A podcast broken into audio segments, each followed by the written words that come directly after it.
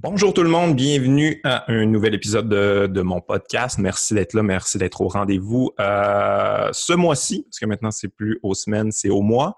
Ce mois-ci, je reçois euh, le réalisateur Patrice La Liberté. Euh, peut-être que ça vous dit rien ou peut-être que ça vous dit quelque chose parce qu'il y a beaucoup de gens qui ont écouté son film pendant la pandémie. En fait, au début de la pandémie, ça a sorti, je pense, comme deux semaines après que ça soit commencé un film qui s'appelle Jusqu'au déclin sur Netflix, la première production cinématographique euh, financée par Netflix au Québec. Ça a été euh, octroyé à Patrice La Liberté, donc on va jaser de ça, évidemment, on va jaser de Netflix. Euh, on va jaser de son film, qui est, qui est un... C'est un perfect storm, à quelque part, ce film-là, parce que c'est un film qui parle de survivalisme dans une période aussi incertaine. Euh, disons que ça tombait bien et euh, les chiffres ont donné raison à ce Perfect Storm-là. 21 millions de visionnements, c'est les chiffres que Netflix ont sortis. On va en jaser de ces chiffres-là. C'est assez impressionnant. Euh, c'est tout un début. En tout cas, pour pour un premier film, tu ne pouvais pas vraiment faire mieux. C'est assez incroyable. donc, j'étais bien content de jaser et d'avoir accès à cette personne-là. Puis démystifier un petit peu tout ça, l'univers Netflix, pour moi, c'est bien flou. Ça semble bien mystérieux et ça semble voulu comme ça. Donc, on va jaser avec lui de tout ça. Je vous rappelle euh, que mon Patreon est toujours actif si vous voulez encourager mon podcast. Euh, c'est 2 par mois pour euh, l'audio, 3 par mois pour la vidéo avant tout le monde. Et sinon, euh, normalement, je plug mes dates de tournée, mais là, bon, euh, vous pouvez acheter des billets pour très loin, mais on ne sait pas quand ça va recommencer. Fait que j'ai. En fait, je pense pas que vous pouvez acheter des billets en ce moment. Je n'ai pas vérifié. Je ne suis pas au courant de mes affaires, en fait. En ce moment, c'est assez déprimant. Je me tiens plus ou moins au courant. Les dates sont toujours repoussées plus loin, plus loin, plus loin. Euh, je n'ai pas les, directives du gouvernement par rapport à ça. Il n'y en a pas vraiment, puis je ne sais pas trop de quelle manière ça évolue. Donc, euh, on va surveiller ça. Euh, le docteur Mobilo Aquafest, on était supposé de faire un show en juillet, ça n'aura pas lieu. Je vais faire des annonces plus officielles, mais bon, je vous le dis à vous autres euh, immédiatement. Euh, je regardais pour l'automne, je ne sais plus trop qu'est-ce que ça a l'air pour l'automne. Peut-être qu'on va seulement. les gens qui ont acheté des passes, ça va être ça va être des passes qui vont être bonnes pour l'an prochain. Je ne sais pas non plus si l'an prochain, ça va avoir lieu en mai. C'est ça qui est, c'est complètement incertain, tout ça. Donc, je vous tiens au courant. J'en sais pas plus que vous autres. Fait que j'essaie de démystifier tout ça et euh, faire en sorte que tout le monde soit content. Mais inquiétez-vous pas, peu importe ce qui arrive, on va faire en sorte que, les gens qui ont acheté des passes qui ont acheté des billets soient ou bien remboursés ou euh, que ce soit remis puis que tout le monde soit content.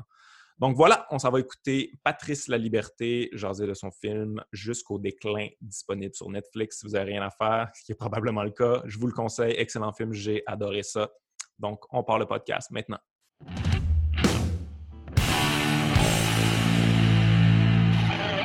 Patrice La Liberté, merci d'être là. Bienvenue à mon podcast. Ben, merci Guillaume, c'est euh, vraiment un plaisir. Ben, c'est un plaisir partagé. J'avais vraiment hâte de jaser. J'ai écouté ton film, puis tout ça, c'est un gros buzz en ce moment. Ouais, c'est une première question. Comment tu prends ça, toi, la pandémie en ce moment? Parce que tu es un des rares qui a, là, je vais mettre des gros guillemets, profité de la pandémie. Toi, puis le gars qui a inventé Zoom, qu'on utilise en ce moment, là, Eric Yuan, d'ailleurs, qui est devenu milliardaire. J'ai vu ça, toi, tu n'es pas devenu milliardaire, mais bon. Non, je suis euh, millionnaire de vue. Je suis millionnaire de vue, effectivement. C'est quand même quelque chose, pour vrai. on va en parler plus tard. Mais ouais, comment tu prends ça? T'as-tu euh, une partie de toi qui était comme contente, mais en même temps pas content? Sûrement pas, non? Non, non, non. Euh, c'est, ça a été vraiment même bizarre comme euh, situation. Je pense que tout le monde l'a, un peu vécu à sa façon, puis personne l'a vraiment comme. Moi, les gens qui sortent gagnants de la pandémie, je trouve ça, je trouve ça particulier. Là. Il y a comme de quoi de bien, C'est un peu cringe, C'est un peu cringe, effectivement tu sais, j'ai vécu bien des moments dans cette pandémie-là. Euh, tu sais, puis honnêtement, je pense que le film aurait. Moi, j'aurais aimé ça qu'il sorte pas pendant ce temps-là. J'aurais aimé ça que le film, honnêtement, puis c'est un peu weird, là, c'est vraiment le, la mise en marché qui parle en moi, le, producteur qui parle en moi, mais idéalement, le film aurait sorti il y a six mois. Puis on aurait vécu un deuxième, une deuxième vie avec ce truc-là. Puis au moins, le visionnement aurait été comme on l'a comme je l'ai imaginé. J'ai jamais pensé que le commun des mortels, quand elle allait regarder mon film, allait le vivre en pandémie. Il y a comme de quoi qui justifie beaucoup l'action des personnages dans le film. Puis, puis ça, ça coupe un peu dans l'ironie du, message principal. moi, quand j'ai écrit ce film-là, j'ai jamais pensé que les gens allaient le vivre pendant un confinement. Ouais, ouais, ouais. il y a comme de quoi de, même quand... Il y a vraiment un truc particulier. Puis ouais, il y a plusieurs niveaux. Particulier, plus, plus intéressant pour moi que les gens ils vivent comme ils étaient supposés le vivre, puis qu'ensuite, en deuxième écoute, six mois plus tard, comme en mars, par exemple, si le film est sorti en août, en mars, ils le réécoutent, puis ils sont comme Oh, OK, là, ça vient prendre tout un deuxième sens. Mais là, le deuxième sens, c'est le premier sens parce que les gens ils l'ont vécu. Puis ça, ben, comme créateur, ça me un peu.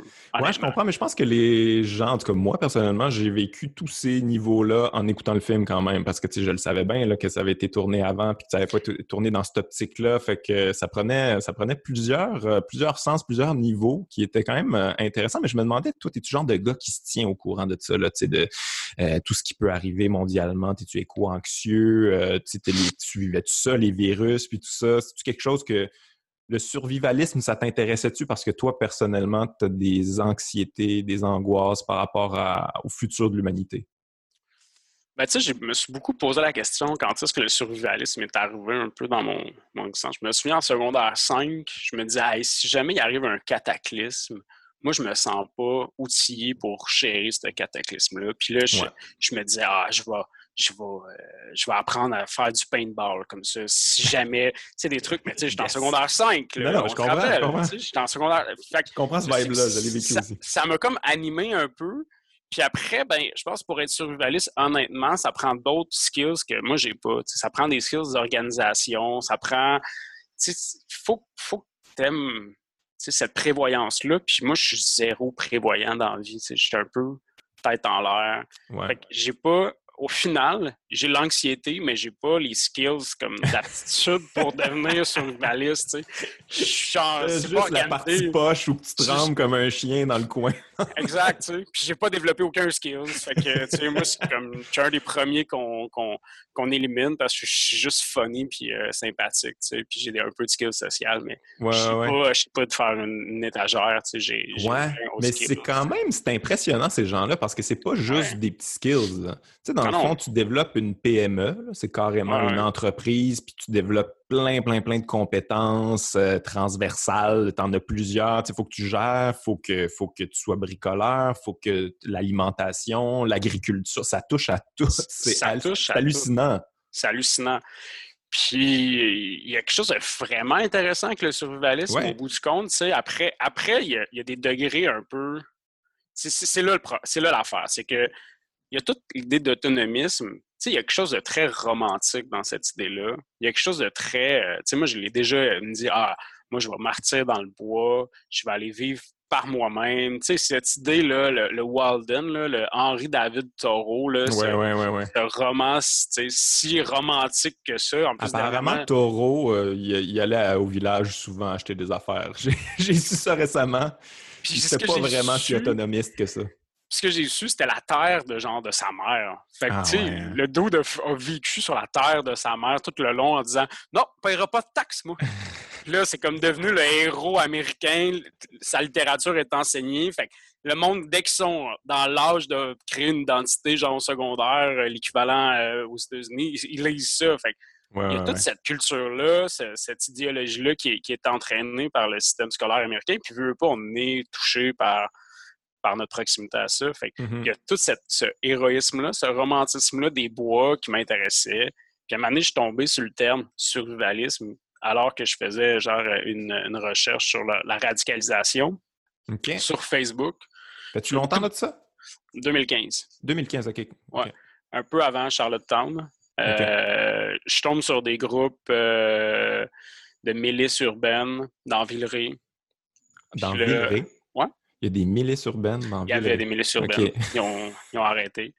My God! C'est quoi une, excuse-moi, euh, c'est quoi une ben, milice urbaine? Milice urbaine, c'est comme, euh, on a entendu dire qu'il y avait beaucoup de vols euh, dans Villeray, fait que on s'en occupe. On s'en occupe. aïe, aïe! Ouais. Fait que nous, citoyens, on va aller se promener dans les rues, puis on va aller, on va aller faire la loi et l'ordre. Mais c'est incroyable, ça. Et, là, tout ça est un peu problématique. Là, dans ce groupe-là, il y avait des gens qui, faisaient partie des groupes de survivalistes. Fait que là, je tombe sur ce terme-là, je me mets à dig, puis il y avait à travers ça, il y avait une autre histoire que j'avais dans mes poches qui était un petit peu similaire à ça. Fait qu'à un moment donné, j'ai fait hop, clic, j'ai mélangé ça. Puis cette histoire-là est apparue. Euh, genre, j'ai eu un flash, puis en deux jours, j'avais à peu près toute l'arc dramatique. Était là, Mais c'est fou parce que c'est carrément dans l'air du temps. Tu es vraiment tombé target sur un sujet là, qui. puis on en, on en parlais tantôt, mais moi aussi, là, je veux c'est quelque chose que je trouve bien romantique, puis j'y ai pensé souvent comme hey, me retirer dans le bois avec une un chalet, être autonome, j'ai un chalet, ouais, mais tu sais, je veux dire, je cultive là-dessus, je serais pas capable. Et nous, la terre n'est pas très fertile, mais mais quand même, tu sais, moi, le bois, ça m'a toujours intéressé. Puis je me suis mm. dit comment, pourquoi pas pousser ça à un autre niveau, être autonome avec tout ça, euh, pas dans un but de, pas parce que j'ai peur de l'apocalypse ou quoi que ce soit, mais juste apprendre puis euh, puis connecter avec la Terre à quelque part, mais euh, c'est un mouvement qui a pris de l'ampleur. Puis ça, survivalisme, ça fait pas longtemps qu'on entend parler de ça. Toi, tu es tombé target sur un sujet. Quand tu as vu ce sujet-là, quand tu as dégué un peu, tu t'étudies, oh my God, ça, d'après moi, ça va prendre de l'ampleur, puis ça va être un sujet qui va être de plus en plus intéressant, ou tu t'es dit comme, ah non, c'est très niché, mais c'est pas grave, ça fait une bonne histoire? Euh, moi, quand j'ai commencé à travailler là-dessus, quelques un, an plus tard, il y a Stéphane Mouzarkel, qui est un cinéaste québécois euh, qui fait un documentaire pour Canal D qui parle des survivalistes. Et là, je me dis, bon, trop tard, il va y avoir un paquet de trucs sur les survivalistes qui vont partir.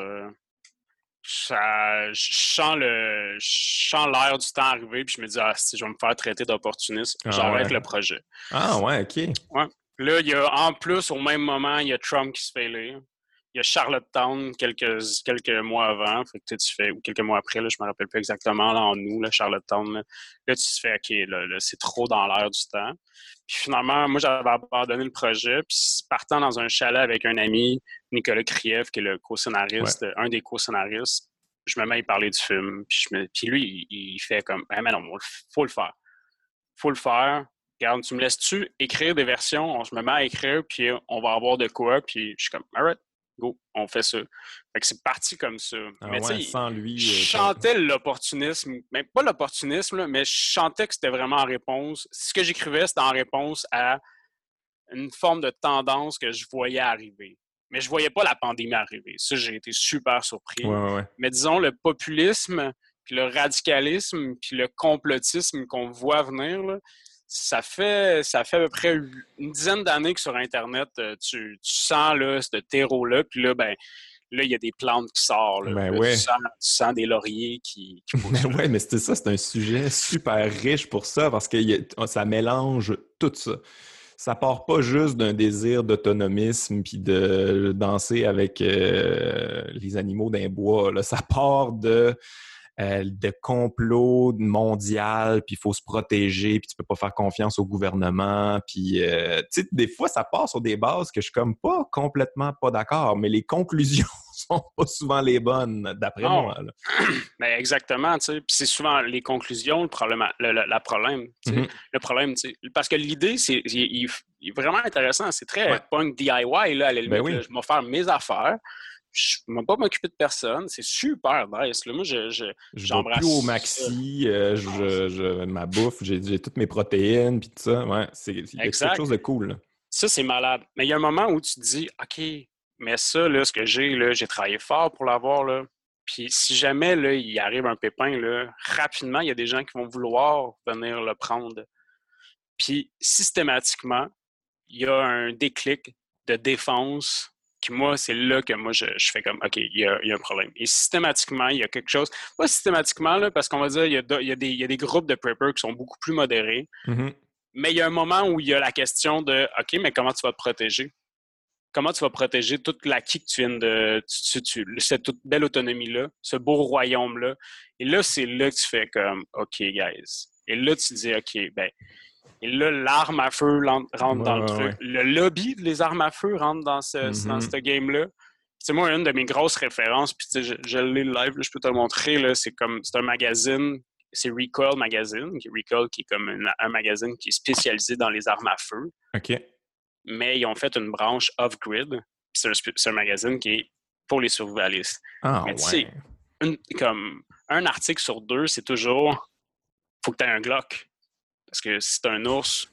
C'est un Glock parce que c'est compact. Faut que tu sais. Puis un Glock, c'est pas assez. C'est mieux d'avoir un couteau. mieux... C'est toujours l'armement, tu sais. Puis c'est toujours cette idée-là de un jour, il va falloir t'apprendre à te battre, puis peut-être tu auras à tuer quelqu'un. Puis ça, moi, c'est là que je suis comme. Euh, ouais, on décroche complètement. Moi, je décroche complètement. Mais, mais, mais, c'est assez fascinant, ça, quand même, parce que, tu sais, je veux dire, s'il se passe l'apocalypse, pour vrai, là, puis si, si, ça pète, là, pour vrai, honnêtement, tu peux avoir toutes les armes que tu veux. Si hein, sont 200 là, à encercler ton terrain avec euh, des armes à feu, euh, t'as beau, t'as bien préparé, avoir des spots, puis tout ça, c'est sûr, ça se termine mal. C'est un peu ça, c'est un peu ça le but de ton film aussi, à quelque part, là.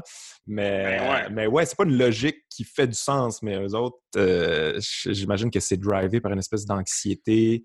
Euh, en fait, c'est une peur de l'autre. C'est ça, qui, ça qui me fait capoter un peu. C'est exactement ça. C'est une peur de l'autre complète. Puis c'est dans, le, dans le récit au complet. Là, ça fait mm-hmm. partie vraiment de cette crainte-là de l'autre. Puis, puis que l'autre est automatiquement dangereux. Puis automatiquement mauvais. Puis ça, je trouve ça un peu embêtant, tu sais. Puis, puis tu sais, moi, j'ai été inspiré aussi par Lord of the Fly, là, qui est euh, le roman, là, les mm-hmm. jeunes qui, euh, sont naufragés, puis qui deviennent automatiquement, le, ils deviennent méchants, tu sais. Puis dernièrement, j'ai lu un article, je pense, dans The Guardian, puis euh, c'est une histoire, il y a une histoire réelle, je pense, en, en, 76 qui s'est passée. puis il y a eu six jeunes hommes qui se sont retrouvés sur une île. Il n'y a personne qui s'est entretué. À l'inverse, ils ont super coopéré.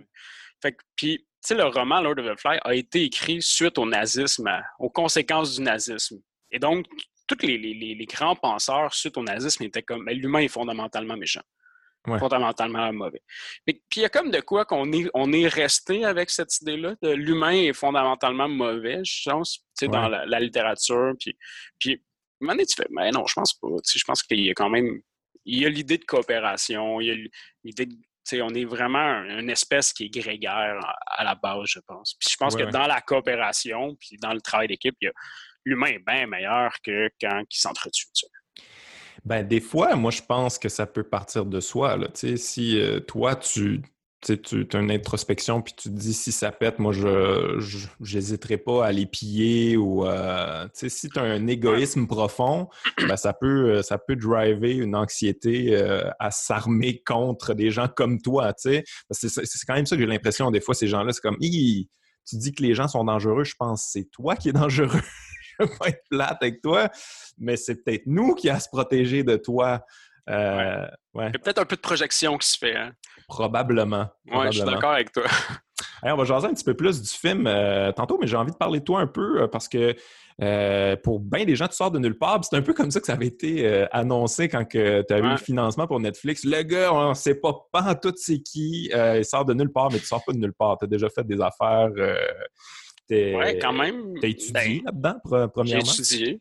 J'ai étudié. J'ai vraiment un, classique parcours là, assez ben, disons que le, parcours classique est un peu chamboulé avec Xavier, là, euh, mais on va dire, euh, avant Xavier, il y avait un classique parcours d'un cinéaste, un peu comme à, la Maxime Giroux, où est-ce que j'ai étudié, j'ai fait trois courts-métrages, quatre courts-métrages, il y en a qui se sont primés, puis à l'âge de 32 ans, j'ai fait mon premier long.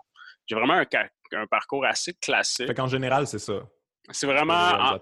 Ben, le parcours maintenant, il, se transforme complètement. Je regarde euh, déjà un ami comme Étienne Gallois, il a reçu son financement en micro-budget, il a 19 ans, il a pas fait ah de il a fait deux courts-métrages avant, mais ça, le, parcours maintenant, ça, il est éclaté. c'est beaucoup plus facile, je pense, c'est beaucoup moins fermé. Il y a des programmes qui sont un petit peu plus assouplis, je pense.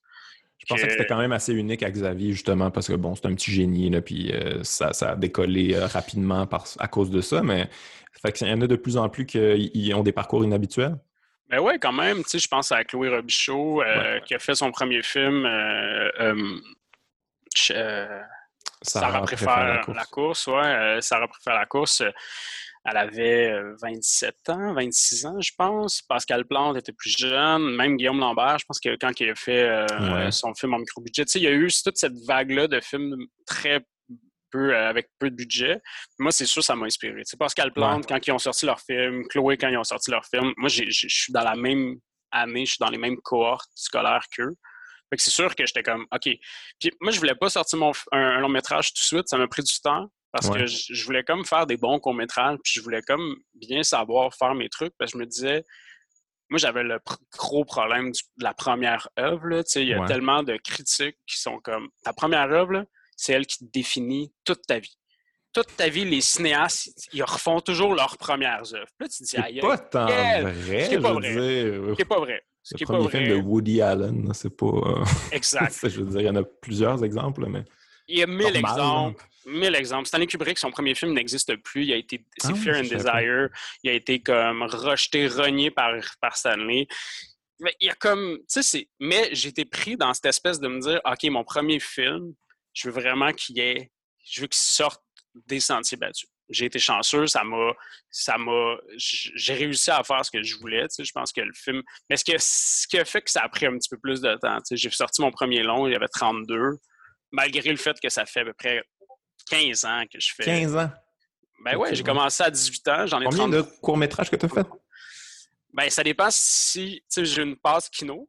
Donc, à kino, j'en faisais un par mois pendant trois ans. Fait que c'est comme l'équivalent de quand tu es un humoriste, j'ai fait du j'ai fait des bars, là, j'ai fait du kino, là, c'est la même affaire, le public c'est le même. C'est un public de bar, on va projeter nos, nos courts-métrages dans des bars. Puis, il euh, faut, faut, que ça soit le fun puis que ça soit drôle parce que, tu sais, eh, j'en ai fait peut-être 40. 40, OK, quand même. Mais comment ça marche, Kino? Me, le financement pour les films, c'est tout DIY? Euh? C'est vraiment DIY. OK, OK, OK. Kino, ça a commencé à l'époque, c'était en 98. Il y avait Christian Laurence, Gico Jeudi, Stéphane Lafleur faisait partie un peu de ce trio-là. C'était des gars qui sortaient de l'université. Puis là, il y avait accès à des Kodak un peu cheap, genre MinDV. Puis il n'y avait pas YouTube à l'époque. Fait que quand tu voulais présenter tes films, tu avais juste les festivals. Fait que les gars, ils ont fait Hey, nous, on va faire des labs, on va faire des films à tous les mois, puis on va se présenter entre nous autres. Ça a commencé en 98. Moi, je suis rentré là-dedans en 2004. Ça faisait déjà genre six ans que ça existait. Puis, euh, puis maintenant, ça fait 20 ans, là, ça continue. Ils ont du financement, ils ont des cabarets. Maintenant, ça, Kino, ça a pris plein, plein, plein de branches. OK. Mais euh, disons que tu avais les soirées mensuelles. Puis il y avait des cellules, tu sais, c'est parti de Montréal, mais il y avait des cellules partout à travers le monde. Tu sais, puis il y avait des échanges culturels. J'étais allé trois fois en Belgique faire des films parce que grâce à Kino, j'étais allé faire des courts-métrages. OK. on va dire des courts-métrages, j'en ai peut-être, je sais pas, une quarantaine. mais des sérieux. là-dedans. ouais, ouais, vraiment. Oui, puis tu as un public. Comme en humour, c'est la même affaire. J'ai un public. Fait que quand je fais un film plate, puis qu'il y a personne qui réagit, personne vient me voir après le film, ah, mais là, j'apprends, là. je suis comme, OK, ben ça, je referai plus ça. Ah, un, trop, un trop long début de film, ça marche pas. Les gens, ils sont pas. Faut qu'ils soient. Fait que, tu sais, j'ai appris à mieux raconter mes histoires avec Kino, à mieux. Puis là, après, j'ai commencé à avoir du financement. là, avec du financement, j'ai fait des œuvres un petit peu plus euh, costauds dans le cinéma parce que ça prend quand même du financement pour faire des trucs plus intéressants. Puis j'ai fait un truc qui s'appelle Viaduc, court-métrage. Puis là, le film s'est retrouvé meilleur film canadien au TIFF. Puis là, ça, ça l'a vraiment comme. Là, c'est là que ça le blow. Là. En 2015, je me suis retrouvé à travailler en télé un peu. Je fais du contrôle. Je fais euh, contrôle. Ouais, je fais de contrôle. Moi, j'adorais cette émission-là. C'était à Musique Plus. C'était comme dans le renouveau de Musique Plus, juste avant que ça tombe. C'était une émission avec Gab Jonca, Rosalie Vaillancourt. Ah, la première gig de Rosalie Vaillancourt. Ben c'était ça. Puis il y avait Camille, euh, Camille euh, Piché-Jeté qui était là-dedans. Puis on a réalisé ça.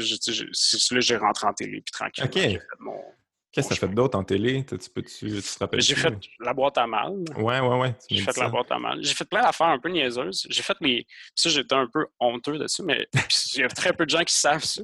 oh yes, sors-moi ça. J'ai fait, j'ai fait les, le vidéo d'annonce de campagne du maire de, de Denis Coderre à l'époque, en 2000. Du corpo, hein? On appelle. du corpo, exact. J'ai fait ben, ben, ben du corpo. J'ai fait de la pub. Ouais, t'as fait de la pub aussi. Ouais, j'ai fait de la pub. Qu'est-ce que j'aimais. J'ai fait euh, rien de super, tu sais, mais, mais c'était tout le temps, moi, c'est des belles rencontres. Mais il y a un truc que j'ai fait qui est vraiment drôle, qui m'a, qui jamais sorti, mais qui a été euh, vraiment, en fait, qui est probablement la genèse de pourquoi je suis rendu ici. Mais euh, je me suis retrouvé à faire une pub au Portugal pour une compagnie pharmaceutique avec Trudy, qui n'était pas gagnante, de, qui n'était pas la gagnante à l'époque d'OD, qui était une comédienne, qui avait la faculté d'être très bilingue, donc euh, c'était un bon casting. Fait que je me suis retrouvé à faire une pub au Portugal avec des Portugais à, pour vendre un, vaccin. Au Portugal, mais je veux dire, comment ouais. te nailer cette affaire-là? Ça sort d'où des contrats de même? Je veux dire, c'est ton, agent qui trouve ça ou c'est que.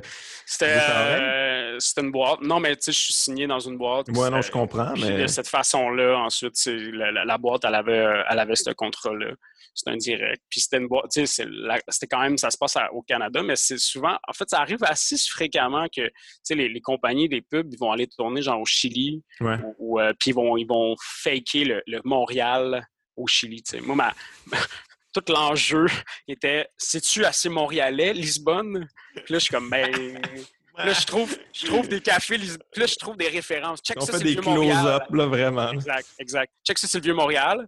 Ça, c'est l'équivalent du carré Saint-Louis, mais au Portugal. il y avait tout ce travail-là, mais la pub n'est jamais sortie. Euh. Ah, ça n'a jamais sorti. C'est très drôle quand même. Toi, c'est quoi ton, ça a été quoi ton rapport avec ça? Parce que j'imagine que la pub, les plateaux, c'est bon, c'est bien payé, euh, c'est des bonnes conditions, fait que tu apprends à travailler avec le vrai matériel. Euh, puis j'imagine que tu apprends beaucoup au travers de ça ou tu c'était chiant, puis non, alimentaire? non, moi, j'ai trouvé ça intéressant. Là. Moi, je je trouvais qu'il y avait, y avait du positif à faire ça. clairement, c'est alimentaire. Je pense qu'il y a un piège à aller en pub. Faut faire attention. Euh, parce que rapidement. dedans? Ouais. Il y a tellement de réalisateurs, c'est facile, facile, je pense, de mm-hmm. tomber là-dedans parce que tu tombes. Euh, c'est de la dopamine steady. Tu sais, en cinéma, là, c'est d'avoir ta récompense, là, ton, ton reward, là, comment que psychologiquement on est fait, c'est tellement long. Ouais, Si tu travailles sur un projet, moi je sais que je travaille en ce moment sur un projet et ma récompense, ma dopamine, je vais l'avoir uniquement dans trois ans et demi. Mm-hmm. Alors qu'en pub, si je rentre sur un projet, je vais avoir ma récompense dans un mois. Puis en plus, je vais pouvoir m'acheter un chalet. oui. il y a comme. Puis là, ben et là, le problème, c'est que tu t'achètes un chalet. Là, tu dis, je pourrais avoir un. Faut que tu le payes. Et là, tu te dis, ben là, j'ai plus le choix. Et là, tu tombes dans l'engrenage de tomber en pub. Puis j'essaie d'éviter cet engrenage-là pour rester en fiction, parce que c'est là que j'aime, c'est ça que j'aime faire, c'est de raconter des histoires. Moi, vendre des produits. Je comprends. Bon, après, je suis sur un tournage, sur un plateau, euh, ça, ça, je travaille avec des créatifs, euh, mm-hmm. je travaille avec des, ça me permet de travailler avec des directeurs, des directeurs photos, des, plein, plein. Puis après, tu sais, moi, ça me, ça me crée, tu sais, moi, j'ai toute ma, j'ai tout mon, mon, craft à moi, mon, mes œuvres à moi. Mm-hmm. Quand je me retrouve en publicité, je suis au service d'un client. Ouais, ouais, ouais. Il y a un autre rapport je suis comme, moi, mon but, c'est que le client, es-tu content de ce qu'on est en train de faire? Tu tripes-tu? Si tu tripes, ben cool, on continue. Tu es en train de faire de l'art, tu es en train ben d'être au service de. Je n'essaie pas d'aller gagner un lion à Cannes. Ouais, ouais, non, non, non, je comprends. Mais ouais, je comprends ce que tu veux dire. Faut tu pratiques ton métier, mais il ne faut, pas que ça devienne ton métier, euh, faire de la pub. Je ne sais pas si tu as déjà entendu le radio-théâtre de Pierre Falardeau avec Jean-Claude Lauzon. T'as-tu déjà entendu ça? Non, mais tu... Euh, mais je pense que Pierre Falardeau en avait déjà jasé dans ses chroniques. Euh, tu sais, ben, lui, il était bien ami avec Jean-Claude Lauzon. qui lui a fait, bon, il a fait Léolo, il a fait un zoo la nuit, puis à un moment donné, pouf, disparu, fait de la pub à côté. Il a juste fait de la pub pour le restant de sa carrière. Puis bon, il, pouvait s'acheter des avions. Ça a mal fini, cette affaire-là. Bon, j'en ris, mais c'est pas drôle pas tout. mais il a décidé de. Il a choisi cette vie-là, en fait. Il a choisi la vie de. Regarde, moi, je fais de la pub. Je m'achète des grosses affaires, puis je vis ma vie, puis j'ai du fun. Fuck it. Mm. Puis euh, il jase de ça que Pierre Falardeau, il est complètement l'opposé. À l'inverse. Ouais. le traite de mange-marde, puis tout ça. Puis, euh, puis là, lui, il répond. Puis je trouvais ça vraiment intéressant, ce point de vue-là. Il était comme, moi, tu sais, j'ai fait Léolo. Euh, ça a été primé un petit peu partout. Je pense que c'était à la Cannes, Néolo. Oui, c'était à la Cannes. Oui, c'est un, euh, moi, c'est un de mes films préférés à Guerre. Au Québec, c'est un des films contemporains, d'avoir en plus avec une, une, façon de raconter très contemporain. Peut-être dans les premiers, là, tu sais, en tout cas, je ne veux pas avancer. Oui, non, mais c'est un génie, là. On peut, on peut le dire quand même. Euh, en tout cas, pour l'époque. Euh, puis il a fait un zoo la nuit aussi. Ça, c'est avant, je pense. Mais euh, puis c'est ça. Puis il dit comme moi, j'ai fait le tour du monde. Puis tout ça. ça a été reconnu partout, mais tout le monde s'entorche. Je fais de l'art. Personne n'en a rien à chier. OK, ça me donne absolument rien. C'est mmh. tortueux. Ça, je trouve ça difficile. je, je répands mon âme sur pellicule. Puis tout le monde est comme, mais whatever. Fait que tant qu'à ça, je vais aller tourner des pubs, je vais être super bien payé, puis je vais avoir du fun dans ma vie. Là, je me ferai pas chier, je serai pas. Puis je veux dire, Pierre, c'était complètement l'inverse. Lui, c'était juste ses convictions, mais sa vie, c'était tortueux. Puis ça a l'air d'un gars quand même heureux malgré tout, mais c'était pas facile financièrement. Puis euh, il se posait souvent des questions, puis euh, ça n'a pas l'air facile à ce niveau-là. Fait que je trouvais vraiment les deux points de vue opposés très intéressants, mais ça a l'air, on dirait que c'est un, un dilemme qu'il y a dans, dans votre métier, les réalisateurs. Euh, de ne pas tomber là-dedans. T'en connais-tu, toi, des grands talents, puis je veux pas que tu nommes de nom, là, mais des grands ben talents qui, en ce moment, ils font ça, puis tu es comme, ben non, mais fais ton projet. Ben oui, tellement, tellement, tellement, tellement. C'est tellement, il y en a énormément. Surtout des jeunes, les, les, plus jeunes, là, ils vont aller en clip, puis euh, là, tu sais, c'est encore, c'est une question presque de dopamine. C'est un peu, euh, c'est l'idée d'avoir une récompense rapidement. Mm-hmm. Parce qu'encore un long métrage ou un court métrage, un court métrage, même si c'est court, tu prends, deux ans de ta vie pour un huit minutes, c'est quand même absurde. Tu sais, que, Au moins, ben, tu prends un mois et demi pour faire un, clip, puis, euh, puis tu as un gros buzz. Tu as un buzz de. Ben, c'est un gros buzz. Tu un buzz de deux jours. Alors qu'en court métrage, tu pas de buzz en plus. Non, non, non. Tu comme un buzz niché là, avec une gang de gens qui connaissent à peine ce milieu-là, puis c'est tout. Là, tu sais, euh, fait que, ouais, non, il y en a plein qui se perdent là-dedans. Il y en a plein, puis c'est difficile, en fait, pour eux, je pense, de revenir en fiction, d'aller en fiction. Ils ont peur, je pense. Ça crée une peur. Ça, puis, honnêtement, ça crée. La pub, ça crée un confort. Puis c'est dangereux. Puis je pense que quand vient le temps de faire de la création, mm-hmm. c'est tough à dire. Ouais. C'est comme. Je sais pas si c'est c'est un peu cliché à dire, c'est un peu lieu commun, mais je pense que oui. Je pense que quand tu es trop confortable, tu, perds cette énergie de. Mais en même temps, je pense. Je sais pas. Je ben, sais pas. Mais l'art, c'est du risque, là. C'est de prendre des risques. Fait que si tu es confortable dans ta vie, tu as peut-être moins envie de prendre des risques, mais tu sais, c'est pas obligé. Tu peux aussi être très confortable puis avoir toujours la drive de prendre des risques. En, on, en a vu, là, plein de réalisateurs qui sont millionnaires puis tout ça, mais ils continuent à prendre des risques jusqu'à la fin de leur carrière. Fait que c'est vraiment quelque chose mm. d'intérieur, mais effectivement, ça va être plus difficile je veux dire, moi, coupable, le premier, là, si je suis super confortable, je suis millionnaire, puis tout ça, c'est comme, faire de l'art, ça a l'air chiant, là. Ben oui. un peu puis ben, euh, je comprends ça. Vous faites un peu la même affaire en humour, tu sais. Quand vient le temps, tu sais, il y a il y a le choix de dire, ben moi, je vais être un, humoriste à faire des one-man shows, travailler sur mes textes, à être dans l'art de la scène, ou je vais m'en aller en télé, puis je vais mm-hmm. devenir une vedette, tu sais. Ouais. on parle d'amis réalisateurs qui entre, la pub et le cinéma. Mm-hmm.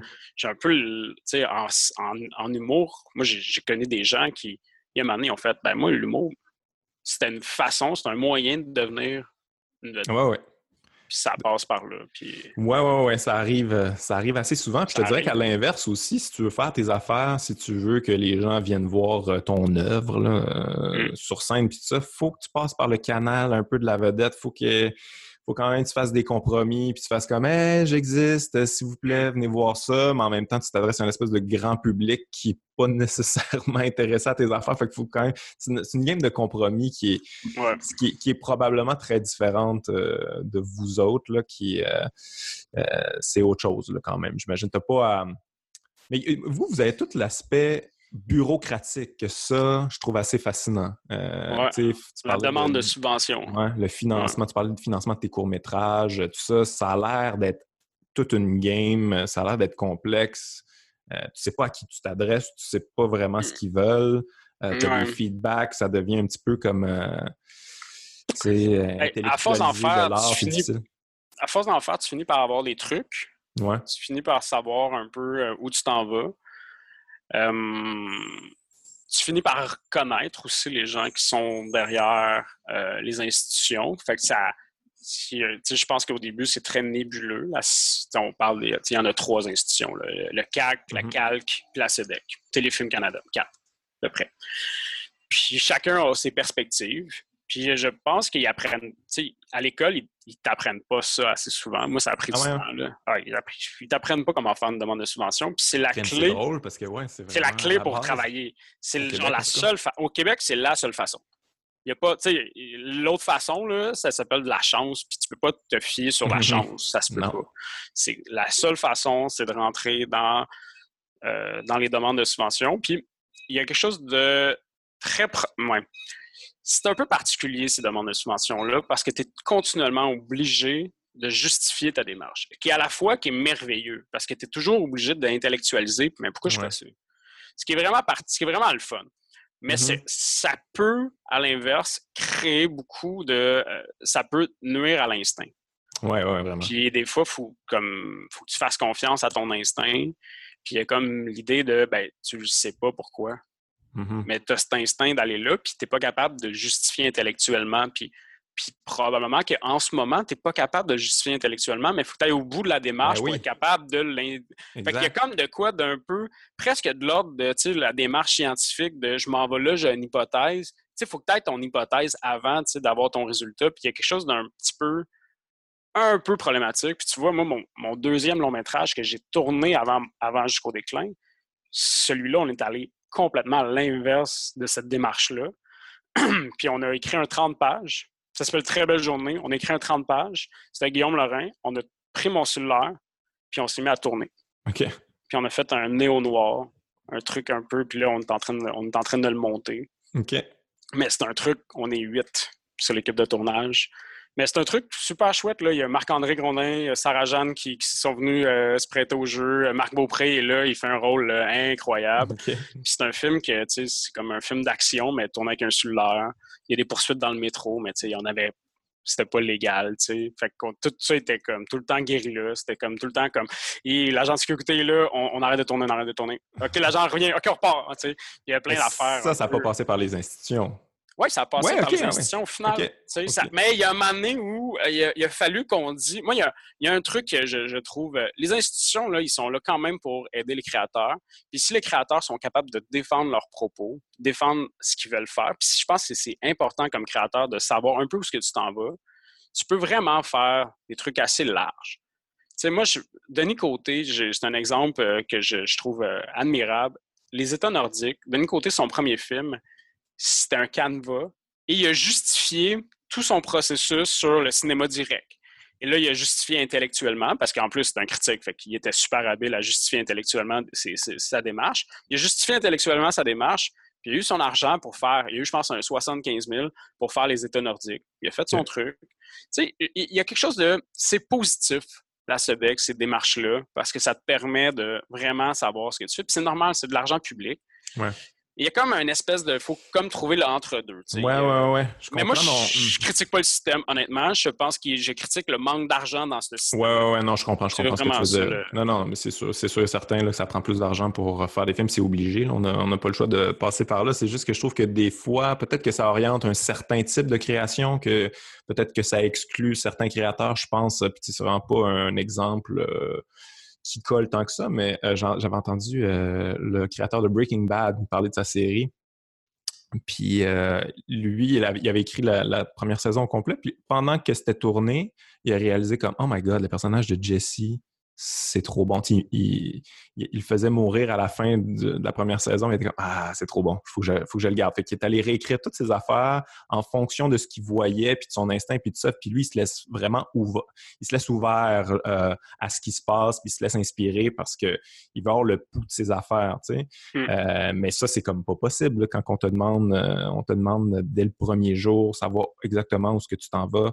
Je pense que Martin Scorsese aussi travaille pas exactement comme ça, là, mais ouais, ça. Des fois, c'est bon de ne pas savoir exactement où ce que tu t'en vas, puis de ne pas être capable d'intellectualiser euh, ton œuvre, puis que tu l'aies juste à l'intérieur, mais euh, c'est peut-être moi qui est un peu euh, non, non, non, je suis complètement d'accord avec toi. Je pense que les, deux doivent, doivent cohabiter. Puis il doit, y avoir quelque chose de super chiant. De, tu travailles sur un projet, tu attends ton financement pendant six ans de temps. Puis là, il y, a comme. Je pense que ce que tu parles avec Terry, euh, le, créateur de euh, Breaking Bad, Vince Gilliam. Euh, ça, c'est vraiment pour, je pense, certaines œuvres. Mais moi, je pense que c'est important d'être à l'écoute, de ne mm-hmm. pas se fier au scénario. En fait, le scénario, c'est un peu une plastine, c'est un peu, c'est une pâte à modeler. Là, après, moi, le nombre de trucs au montage, au tournage, on a décidé puis finalement, ça a pris des tournures complètement différentes. je pense qu'en série, tu te laisses un petit peu plus. En, film, c'est un petit peu plus difficile à faire. Oui, je comprends, je comprends. on va dire en, série, moi, j'ai vécu ça sur euh, Gamer. J'ai fait une série euh, euh, à sur TV. Puis, écoute, je suis en train de tourner la, une des scènes, la dernière, une des dernières scènes de la saison 2. Puis, puis je, parle avec la comédienne, puis je dis, regarde, la scène est en train de regarder les programmes scolaires. Puis à la base, dans toute la série, elle fait juste regarder les programmes scolaires. Puis euh, sur un coup de tête, sur le plateau, pendant qu'on tourne, je fais Hey, euh, inscris-toi. Je fais juste dire ça. Puis ben, toute la saison 3 part de mon instinct à ce moment-là d'y avoir dit inscris-toi. Parce qu'à partir de là, tout, genre, on est tout en train de recréer la série en se disant OK, ben, elle s'inscrit à l'école.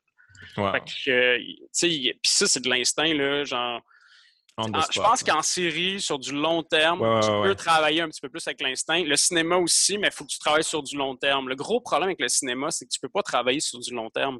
Tu bookes tes équipes. Les équipes, mm-hmm. c'est trop des grosses équipes. Tu bookes ton matériel. Il y a trop d'argent en jeu. Fait que tu es pris à faire ton truc dans une compression temporelle de 31 jours. Ouais, je comprends. Tu as 31 jours pour faire. Après, tu peux bouger. Là. nous, on tu peux pas te revirer sur une scène tout nécessairement. Ouais. Pas autant, tu sais.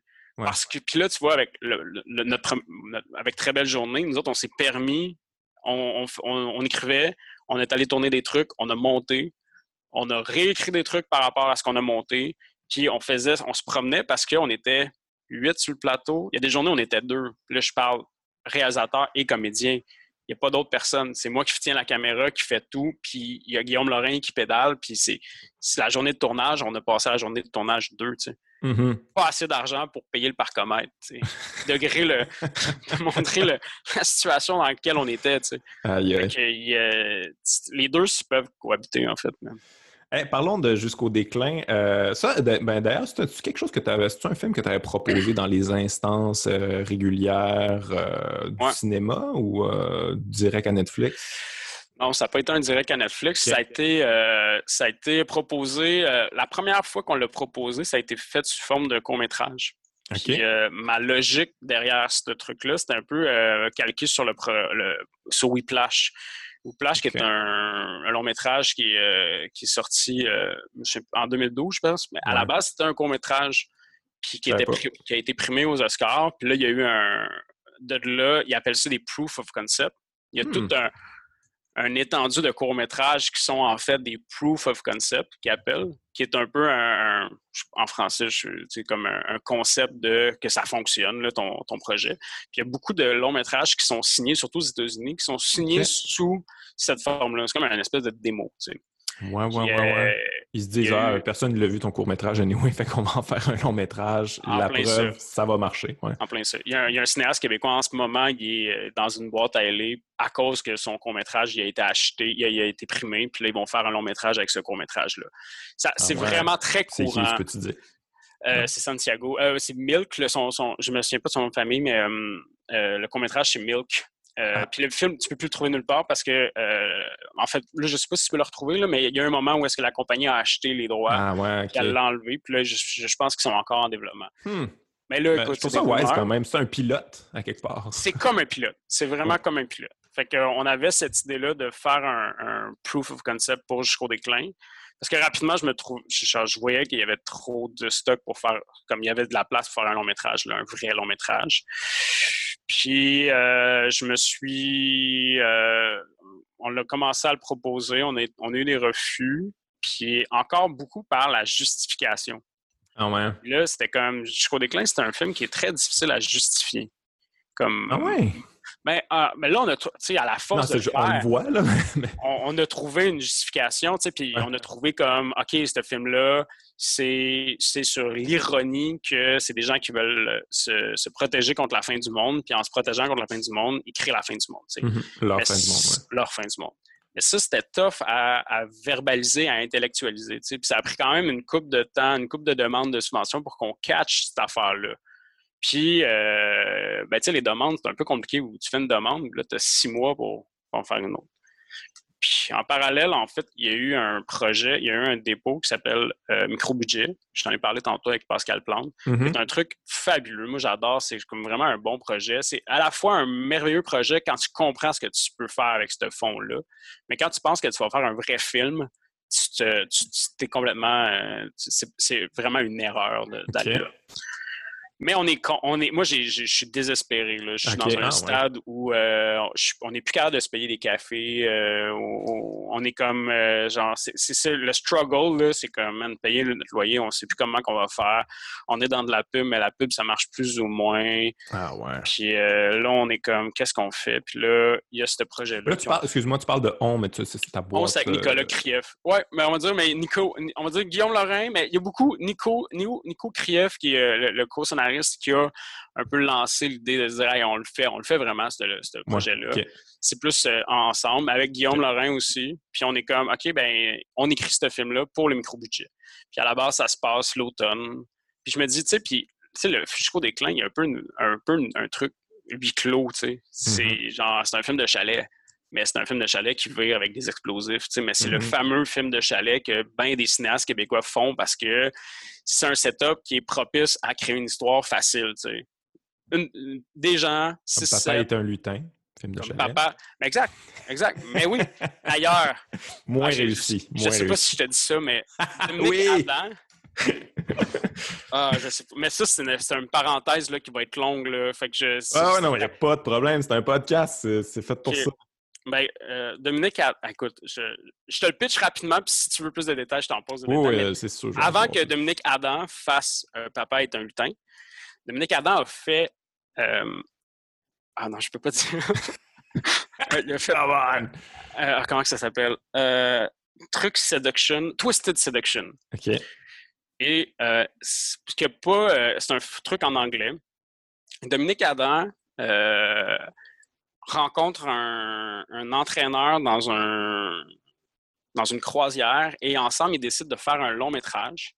Fait qu'ils décident de louer un loft à Montréal et c'est une histoire complètement miso, c'est ah, épouvantable, d'un scientifique très bon en mathématiques qui, lui, n'a pas le temps de perdre de, de, temps sur son dating show, sur son dating game. Fait qu'il va kidnapper une fille parce qu'il a fait des tests. Avec un AI, il a, découvert que cette fille-là à Montréal, c'est la femme parfaite pour lui. Fait qu'il la kidnappe afin de lui euh, de la séduire. Ben, attends, tu peux, euh, ça, y a pas, ça n'a pas passé par les euh, instances financières. Ça, c'est lui avec son argent de, de, croisière. Mais il engage, en fait, et pourquoi je sais tout ça, c'est qu'il engage des étudiants à l'université à l'époque et nous, on reçoit cet email-là. Et, et ma cohorte, on est comme Ah! Il y a deux Reds, ils vont tourner dans un loft. OK, c'est un long métrage en anglais, on le fait. On le fait, c'est sûr. On est, et là, là tu sais, c'est comme ils vont nous payer en, dividendes. Fait que là, on fait des, on fait des calculs, puis on est comme, yeah, yeah, c'est sûr qu'on a du cash. C'est un nouveau modèle. Fait que yes, sir. Je me suis retrouvé 4-5 jours avec le réalisateur de Papa est un lutin à faire un film super miso. Fait que tu l'as fait? Ouais, comme électro. Moi, j'étais. à l'époque, j'avais des. J'ai une job technique à l'époque. Fait que j'étais électro.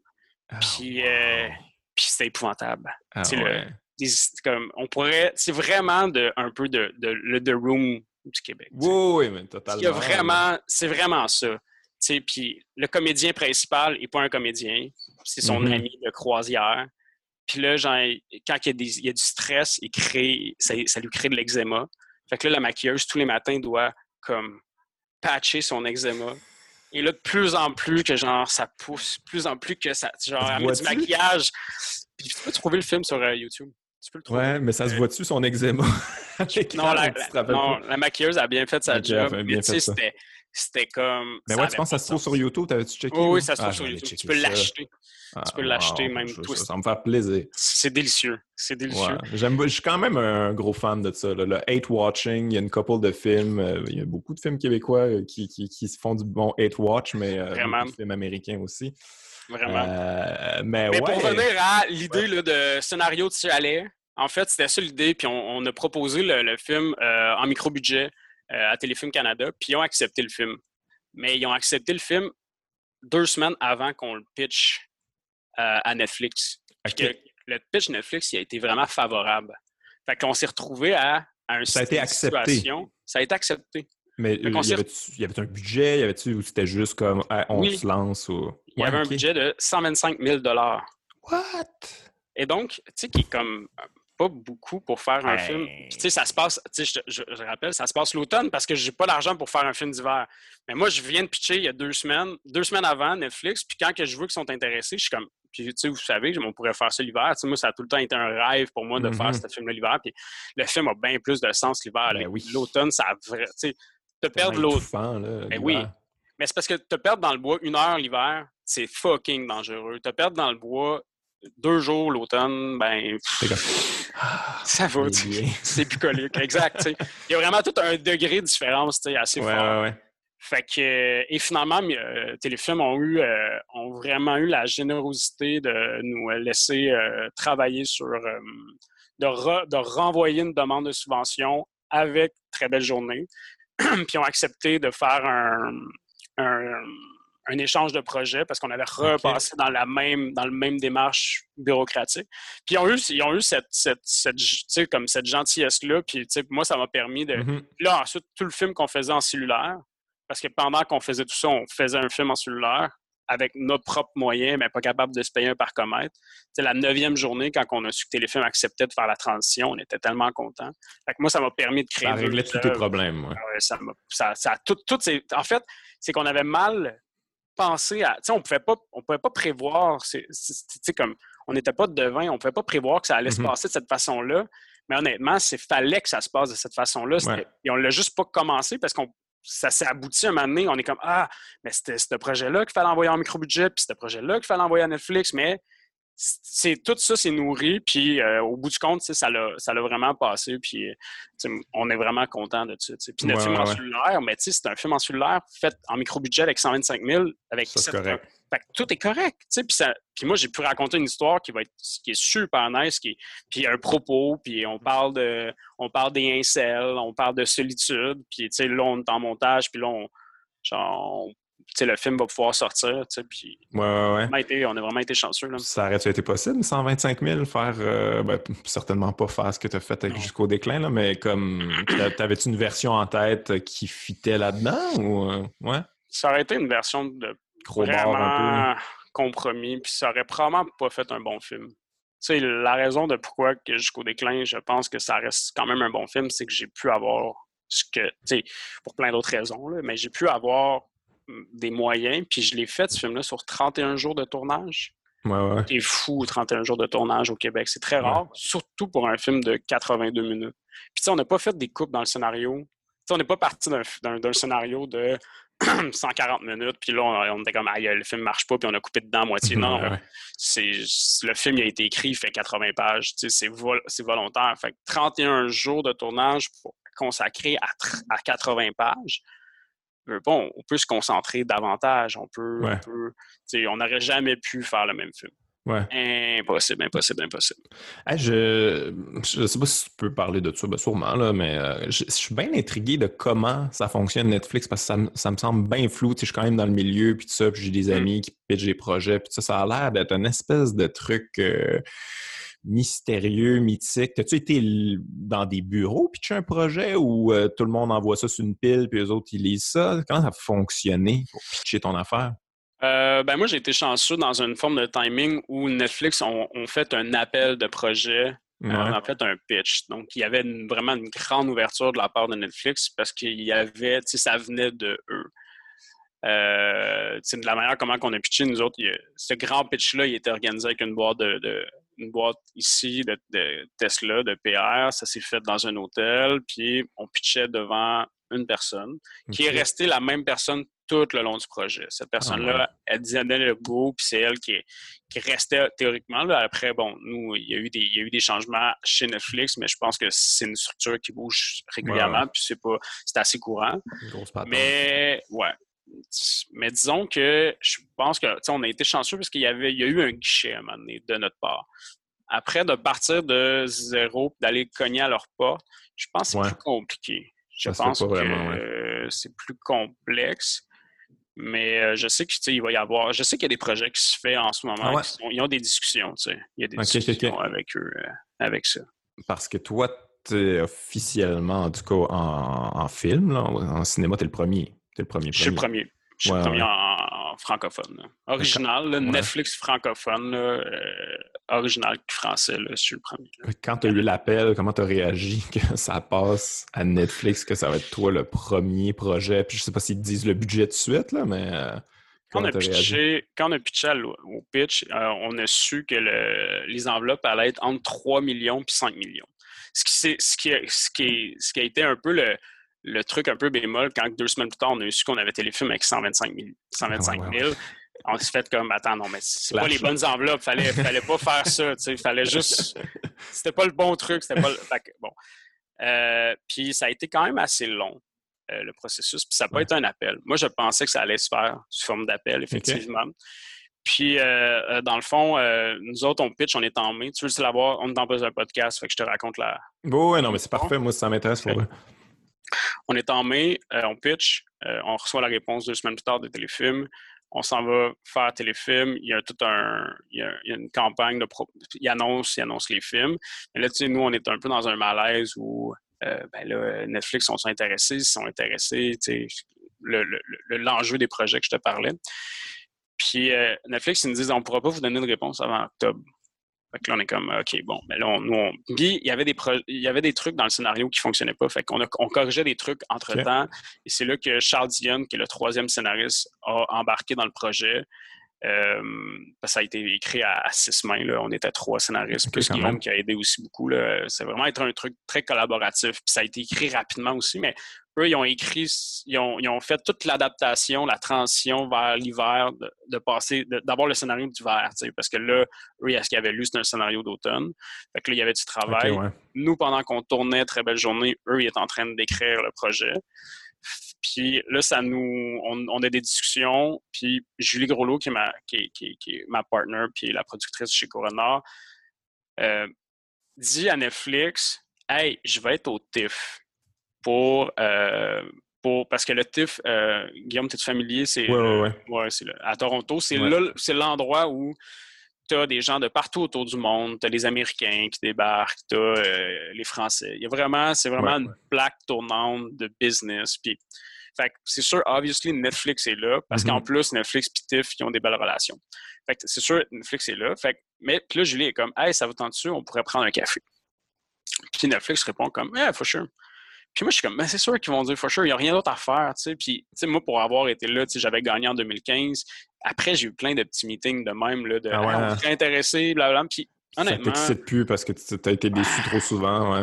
ça tombe tout le temps, tu sais, des offres de représentation de boîte à aller, puis là, t'es comme, ouais, puis c'est tous des projets un peu comme, ah. mm-hmm. Fait que là, tu fais, tu sais, il y, a comme rien qui aboutit vraiment dans ces meetings-là. Fait que j'étais un peu comme, bah. Puis Julie est comme, yes, hey, Netflix, ils nous ont, euh, ils vont nous rencontrer au TIFF. Je suis comme, ben, ouais, obviously, tu sais, mais, mais on, y va. C'est sûrement pour rien, ouais. Puis comme, ben ouais, moi, je vais y aller. Je suis comme, alright vas-y. non, non, mais ça serait cool que tu viennes. non, ça me tente pas en tout d'y aller. Là. là, comme, non, non, il faut vraiment que tu viennes. Puis, genre, je pense que ça serait bon qu'on soit les deux. Je suis comme, alright, bon, ben écoute, non, quand est-ce qu'on part? On va prendre un billet d'avion. Non, non, on n'a pas d'argent pour l'avion, on va prendre le train. Je suis comme, ah, sérieux? C'est comme, on va se taper 12 heures d'avion pour un meeting inutile de 15 minutes. Genre, les gens, ils n'ont pas de téléphone. C'est sûr qu'ils vont. Ils ont, ont une belle nouvelle, là, ils vont nous l'annoncer par téléphone. Là, pourquoi il pourquoi faut aller là-bas, tu sais? Puis euh, je suis le pire. Je suis vraiment une marde. Et tout le long du trajet là, avec elle, je suis genre, ça sert à rien qu'on soit là, ça sert à rien. On arrive à l'hôtel, puis je suis comme, ça sert à rien qu'on soit là. Puis l'hôtel, je l'aille. Puis c'est comme, l'hôtel, à chaque fois qu'on allait là, puis c'est un hôtel de marde que je lui prenais parce qu'on n'avait pas d'argent. Ouais. Puis c'est comme l'hôtel où, genre, c'est encore fumeur dans cet hôtel-là. C'est comme. Les tapis qui. hey, c'est épouvantable, tu sais, ça sent la clope. ça existe encore, ces hôtels Ah ouais, ça sent, ça, ça, existe encore. Puis là, tu te dis, ben, ah, faut... Puis là, tu sais, je me dis, ben, puis je vais me pointer le lendemain avec un meeting qui va être comme, bah, ben, merci, on, bon, on se donne des nouvelles en novembre, tu sais, c'est ce qu'ils nous ont dit, tu sais. Fait que finalement, on se pointe à l'hôtel, puis là, euh, tout le long, je suis encore rabat-joie. Je me pointe là, la là, elle, nous annonce qu'elle va avoir 10 minutes de retard. Fait que je suis comme, tu vois, tu vois, ils s'en foutent, là. Ils ont du retard, il n'y aurait rien qui va se passer. Puis finalement, on se met à, on, on, à ce point, on se parle. Puis on se parle avec elle, puis ça va tellement bien, la conversation coule super bien. Puis à un moment je suis comme, ah, man, je vais cut de crap, là, j'y pose la question, euh, excuse-moi, mais quand est-ce qu'on va avoir un vrai green light? Quand est-ce qu'on va avoir une réponse comme c'est un go? Parce que là, on avait travaillé depuis un bout de temps, puis il y a comme Ah! Et là, le handshake s'est fait. Dans un, hôtel à Toronto. Ah ouais. Ça s'est fait sur un handshake. J'ai fait Ah! Ça va être le premier surpris. C'est vrai, là. ouais. Je suis comme je me mets à y parler en français parce que je, je, je parle anglais. Je, je, suis comme, t'es-tu sérieux? Ça n'a pas de sens. Puis là, je, je capote. Wow. C'est même que ça s'est passé. Tu sais, Mais bravo à ta productrice, hein, de oui. avoir traîné. Mais ça, c'est ça la job d'une productrice ou un producteur. Ben, oui, puis en plus, c'est tellement une bonne amie que c'est une personne formidable. Mais oui, j'ai été une marde avec elle, puis elle a été, euh, elle a poussé au bout cette affaire-là. Euh, non, une chance que, une chance que je l'ai. Euh, c'est extraordinaire. Puis, tu sais, ouais, c'est ça, un budget. Ben, finalement, ça finit un budget, c'est 5 millions, c'est ça? Oui, à peu près. Ouais, ouais. Mais quand, quand tu as, le green light pour ça, puis tout ça, j'imagine que ça change tout. J'imagine que tout d'un coup, euh, la manière d'écrire le scénario, puis tout ça, euh, ce que tu as en tête, c'est comme. Ça ben, prend un autre niveau. Mais tout est vrai. Ouais. Puis là, après, ben, il y a un travail aussi de, ben, là, il faut qu'on trouve des lieux, il faut qu'on trouve, puis là, on a adapté beaucoup de trucs au scénario, puis il y a des gens, il y a des nouvelles personnes qui arrivent dans l'équipe, qui lisent le scénario, là, qui, remettent des choses en question, puis là, se ah, c'est vrai, j'avais pas. Puis, tu sais, aussi, c'est une base qui était très collaborative, dans le sens où, moi, je suis pas, c'est là aussi la, la, différence, peut-être, avec, moi, je, ça fait pas six ans que je traînais ce projet-là oui, ça faisait longtemps que j'y pensais, je trouvais que c'était une bonne idée, mais je suis pas amené, tu sais, je suis arrivé avec une idée de, hey, on s'en va faire un film qui va être le fun à, regarder. Mm-hmm. puis, et donc, j'étais très ouvert avec mes collaborateurs à modifier des choses. Fait qu'on a ouvert beaucoup de portes là-dedans. On a approfondi des affaires avec les personnages, des affaires qui n'étaient pas là avec les, comédiens. Fait. Puis là, on s'est mis à pousser la machine, à, s'est vraiment mis à. On a eu des vrais bureaux. Je me suis retrouvé dans le bureau de Denis Arcand qui a, fait euh, le pouvoir, son dernier film, le, triomphe du pouvoir. Euh, ouais, ça me le triomphe, ça ressemble pas ben, mal. Oui, oui, en plus. son dernier avec, euh, avec la comédie. avec Marie-Pierre Morin. Avec Marie-Pierre Morin. Oui, ouais, j'avais passé une audition pour jouer là-dedans. Je pense que j'ai déjà ah raconté ça. Mais... Non, je n'ai jamais, jamais su. Ouais, j'ai compté ça dans mon podcast, là, mais tu sais, je suis pas un comédien. C'était pas, c'était pas, pas concluant, mais c'était comme intéressant de faire ça doit être drôle. Face à, à Denis. Ah, il était pas là. C'était ah, euh, Nicole, c'est ça? Ouais. ouais. Euh, Ouais, c'est super intimidant. Là, puis je veux je suis pas un acteur. Là, puis, euh, ah, honnêtement, j'avais l'impression de me faire traiter comme un enfant. Enfin, comme, hey, t'étais vraiment bon, tu joues jamais. Comme, non, pas vraiment. mais c'était genre, t'es bon pour quelqu'un qui est poche. c'était un peu ça. Ah, mais les auditions, c'est tellement. Mais c'est rough. Là, moi, c'est pas quelque chose que. Je suis pas fait pour ça. moi, j'admire les, les, acteurs de se faire refuser tout le temps, tout le temps, tout le temps. Ah. Moi, j'ai pas ça en moi. Puis euh, moi, j'ai envie d'écrire mes petites affaires, aller les jouer sur scène, puis c'est le public qui va me si c'est bon ou pas. Là. Je suis ah, là-dessus. C'est épouvantable. Les, les salles d'audition, c'est là où 99% euh, des rêves se brisent. T'en prends un, t'en vois 20. Ouais, ouais, ouais. Il y en a 19 qui seront pas contents. Ah non, c'est rough. Ils se sentent jugés, ils sentent. c'est épouvantable, les auditions. parce que déjà, être un acteur, c'est comme un peu se mettre à, se mettre à nu et se mettre au service et être un outil. Fait que c'est déjà, tu te mets en situation de vulnérabilité tout le temps. Mais je veux dire, tout le monde a un ego, là, puis un orgueil, puis je veux dire, se faire refuser là, en situation de vulnérabilité, il y a de quoi de pire que ça? C'est épouvantable. Il n'y a personne. Puis, puis, en fait, en plus, 99% c'est pas de la faute du comédien. Non. C'est une question d'énergie, de ce qu'on cherche. De... Après, il y a plein d'autres paramètres qui restent en, qui, qui, qui, qui, est en ligne de compte, mais généralement, c'est vraiment ben, j'aime full, mais, exactement, c'est pas, pas lui qu'on cherchait. Tu Fait il y a quelque chose de bien, bien, bien difficile. Mais on va dire, là, en fait, pour revenir à. Ouais, pourquoi tu a le bureau de Denis Arcand? Ben, parce qu'on on loue des bureaux. parce que là, c'est la prod à part. Fait que là, on se retrouve, euh, Christophe Dalpé et moi, qui est mon, mon collègue d'université, à faire notre premier vrai film, pour vrai.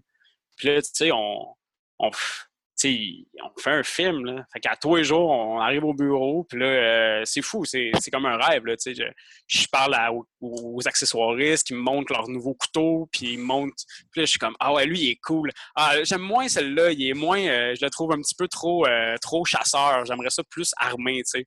Puis, tu sais, là, tu crées ce projet-là, puis là, tranquillement, ça avance, puis là, tu arrives à la première journée de tournage, puis tu fais la scène que tu as imaginée il y a trois ans avant. Puis là, avec des moyens. Avec des moyens, avec des moyens, tu sais, puis sur un lac. Puis tu sais, je me retrouve la première journée, c'est la...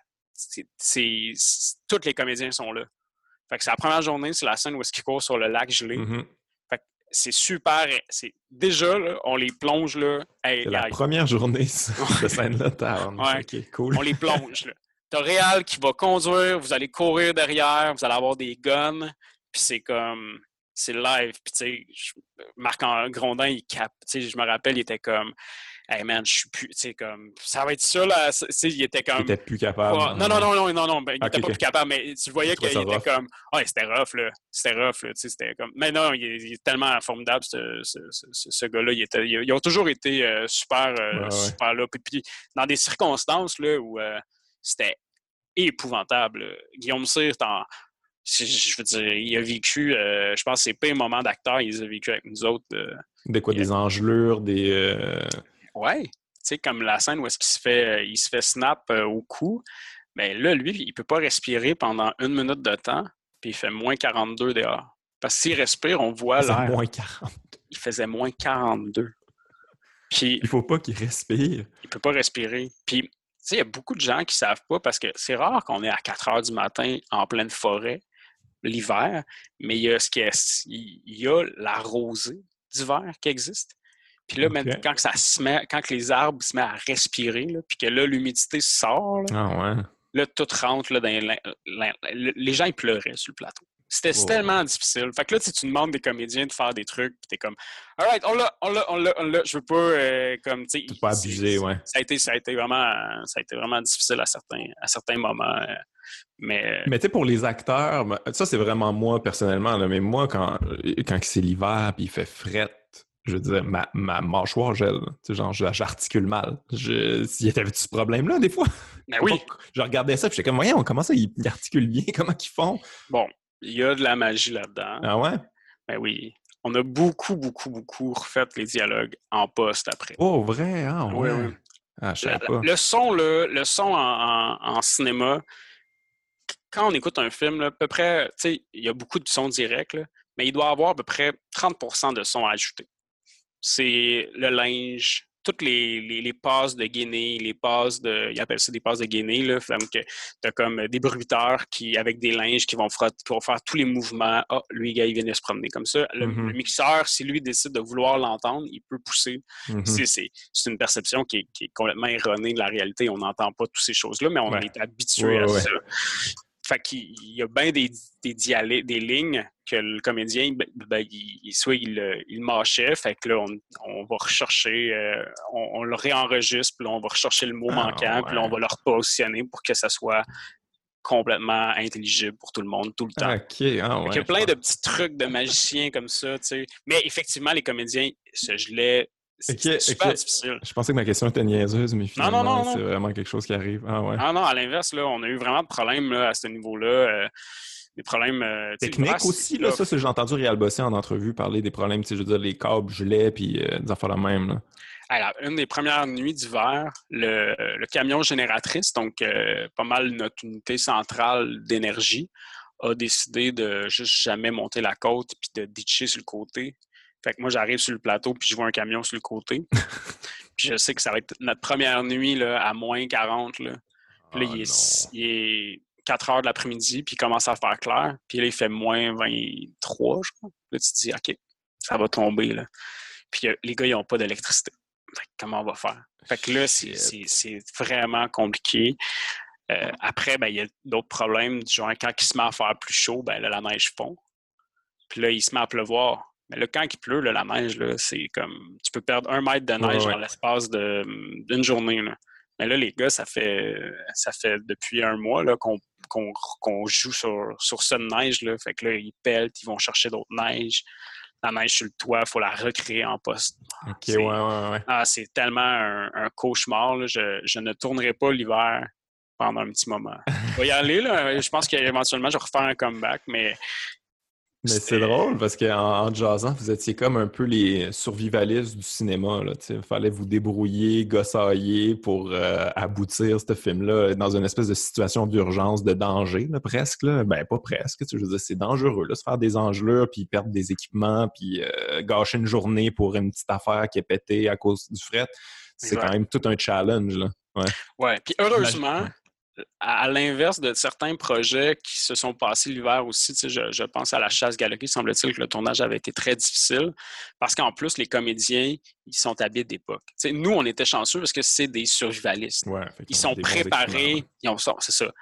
Fait qu'il y a, il y a quand même une forme de. On était chanceux dans le projet. Tu ce projet-là se prêtait bien à cette forme un peu survivaliste de tournage. Mais oui, je veux dire, on, notre, notre, grand ennemi, c'était l'hiver, c'était le froid. Là, puis tu le sens un aussi dans le, moral des troupes. Là, mm-hmm. Parce que sur un plateau, c'est j'utilise le mot troupe parce que c'est ça, il y a 100 personnes. Là, puis là, tu sens l'énergie. Tu sens que les bons jours le matin sont beaucoup moins euh, chaleureux. Là.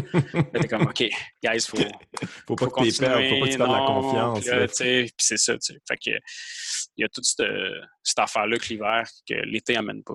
Est-ce que, est que les acteurs t'ont dit que justement, dans cette situation-là, c'était quand même assez euh, facile de jouer le le survivaliste dans un espèce de contexte un peu euh, d'urgence. J'imagine que ça devait.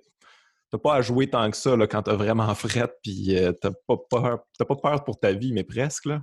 Mais il y a un peu de ça. Puis même moi, même comme, comme, comme directeur d'acteur, je suis comme ben t'as froid, tu sais. Pas besoin d'inventer. ça. Action. L'action, c'est tu pars de là, tu marches là, puis puis là, tu es fatigué. Euh, fait que non, effectivement, puis fait que les autres, ils vivaient aux autres. Même, c'était très acteur studio à certains égards, mm-hmm. où est-ce que il y avait. Euh, non, il y a plein d'affaires que on n'avait pas besoin de demander, c'était ça. Ou si tes voix, il y a une scène là, où euh, le lapin, là, ils sont de même, toute la gang est de même, là, les épaules bien, bien, parce qu'il fait vraiment froid. Cette, ah cette forme-là de corps, on est. On, on, comme on n'aurait pas pu le tricher en studio. Généralement, tout le monde se serait retrouvé un peu euh, les, écoles, les épaules étendues, mais là, tout le monde sont de même parce que gèlent. Fait que c'est sûr que ça mm-hmm. entraîne plein de choses par rapport à la mise en scène.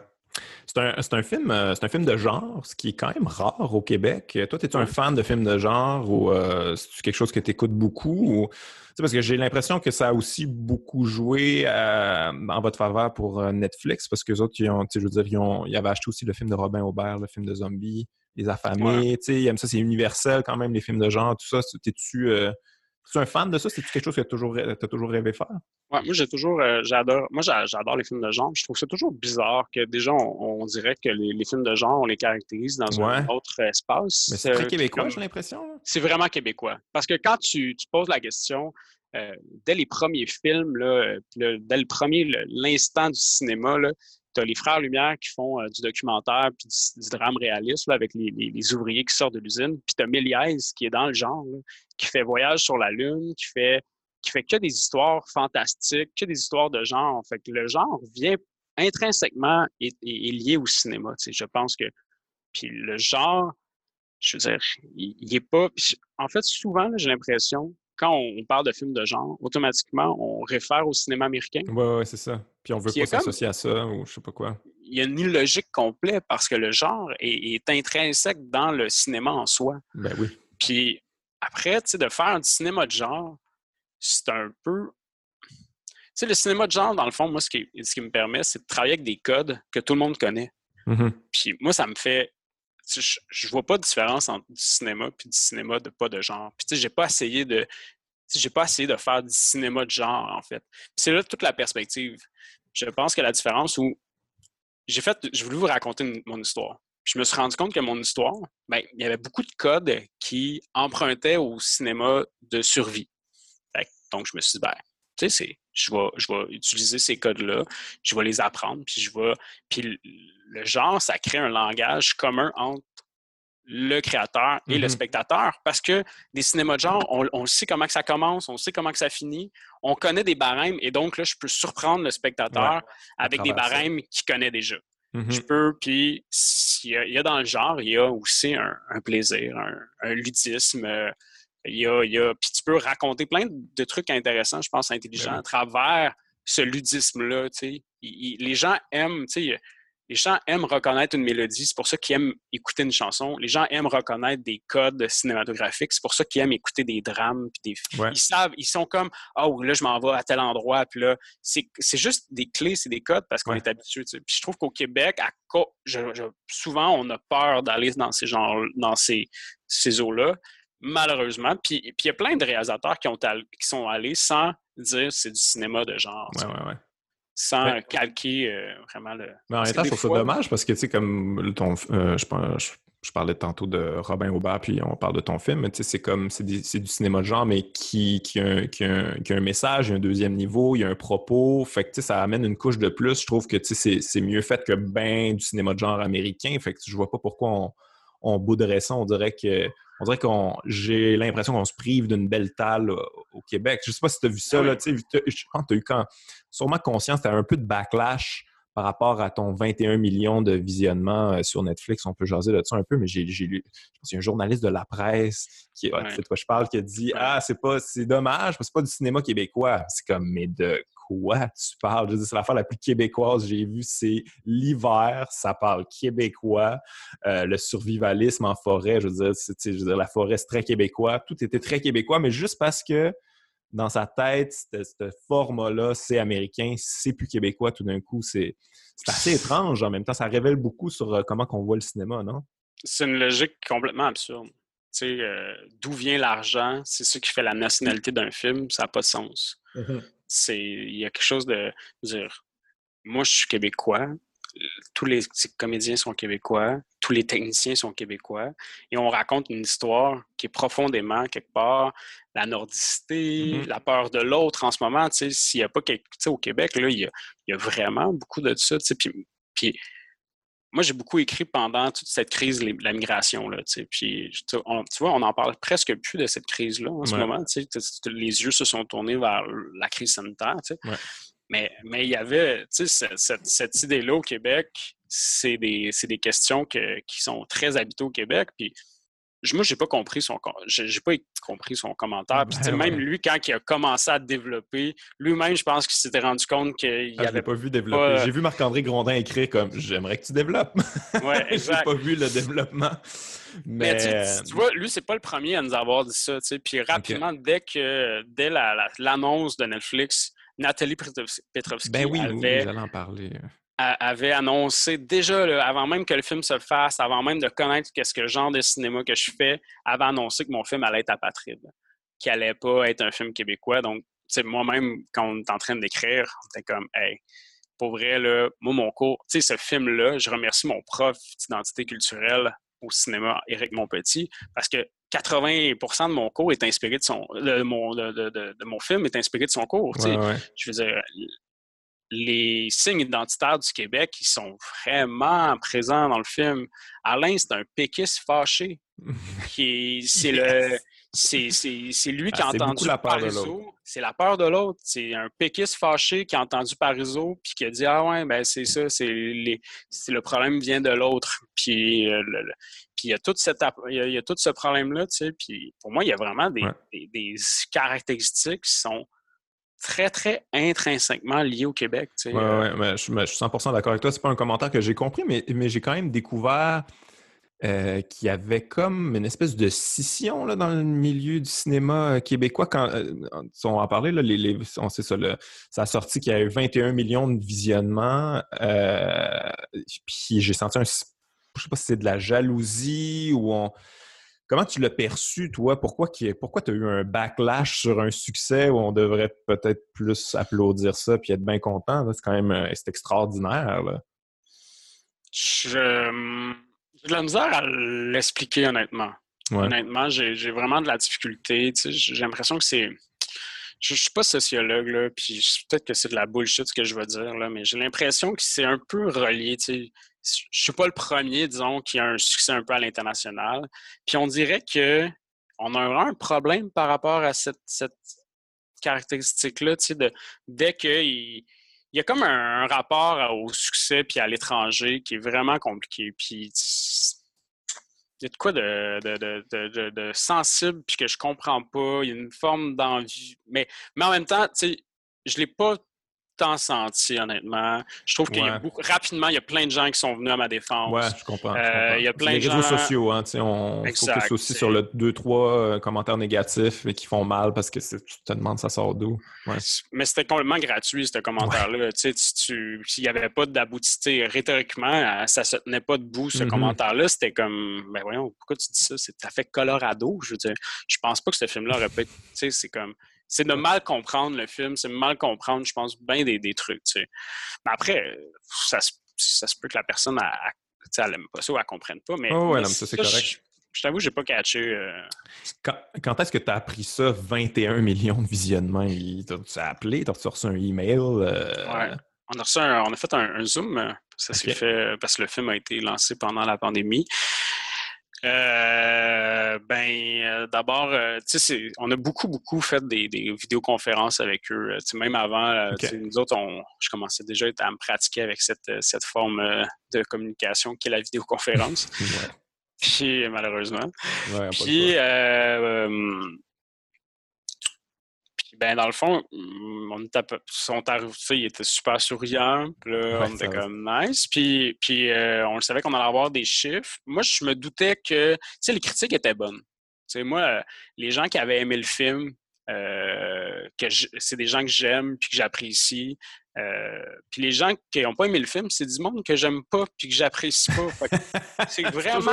Mais c'est toujours une bonne nouvelle, ça. C'est vraiment une bonne nouvelle. si cool Fournier avait vraiment trippé sur mon film, ça m'aurait fait chier. Ça m'aurait fait comme Ah man, mais qu'ils me disent qu'il n'a pas aimé ça, je suis comme Yes, j'ai vraiment. J'ai tenu à ma. Comme une tape dans le dos. Ben oui, c'est une belle affaire. Je ne euh, veux pas plaire à tout le monde, je m'en fous, je peux pas plaire à tout le monde. C'est comme une logique, c'est illogique en art d'essayer de plaire à tout le monde il y a un moment donné où même quand tu essaies de plaire à tout le monde, il va y avoir toujours une partie de personnes qui, même si n'ont pas vu le film, vont commencer à ne pas aimer le film juste pour être en, opposition à l'effet de masse. C'est comme c'est régulier. Fait ben, moi, je m'en fous bien raide si t'aimes ça ou t'aimes pas ça. C'est pas. Euh, fait les gens qui, qui moi, j'estime, m'ont donné leur estime. Et donc, moi, c'était Paris gagné. Fait pour moi, c'était déjà Paris gagné. Le succès critique était déjà favorable. Fait qu'après, ben, tu sais, moi, j'étais content. c'est mon premier film. puis je pense que ça. Et là, donc, on a cet, appel-là et ils sont tellement contents. Puis, tu sais, c'est comme. On a eu 20% de plus que ce qu'ils espéraient. Fait que, nous, on était comme. Bon, ben, c'est 20% de plus de ce qu'on. Puis, tu sais, je veux dire, on a compétitionné avec des films avec des acteurs qui sont connus à l'international. Mm-hmm. On a eu les mêmes chiffres que des films que genre qui sortaient sur, qui sortent sur Netflix euh, réguliers. Fait que tu sais, pour nous, ça a été vraiment comme vraiment particulier. C'est fou là, quand tu penses à ça, sérieusement. Là. C'est donc bien puissant comme plateforme. Tu peux, es-tu capable de computer ce que ça veut dire quand même? C'est impossible. C'était juste 5% du Canada, c'est ça? 5 des, du 21 millions, c'était au Canada, même pas au Québec, au Canada. Ouais. Puis c'est 21 euh, millions qui ont terminé le film. Ouais. C'est pas... Euh, c'est des écoutes complètes. C'est pas, euh, pas une écoute comme tronqué. Là, c'est pas, Facebook, euh, tu as beaucoup de vidéos que, moi, j'ai un festival sur Facebook de court-métrage, j'ai mm-hmm. fondé, j'ai fondé ce qui s'appelle Plein Écran. Je vois les statistiques, je vois comment Facebook comptabilise les statistiques par rapport à YouTube.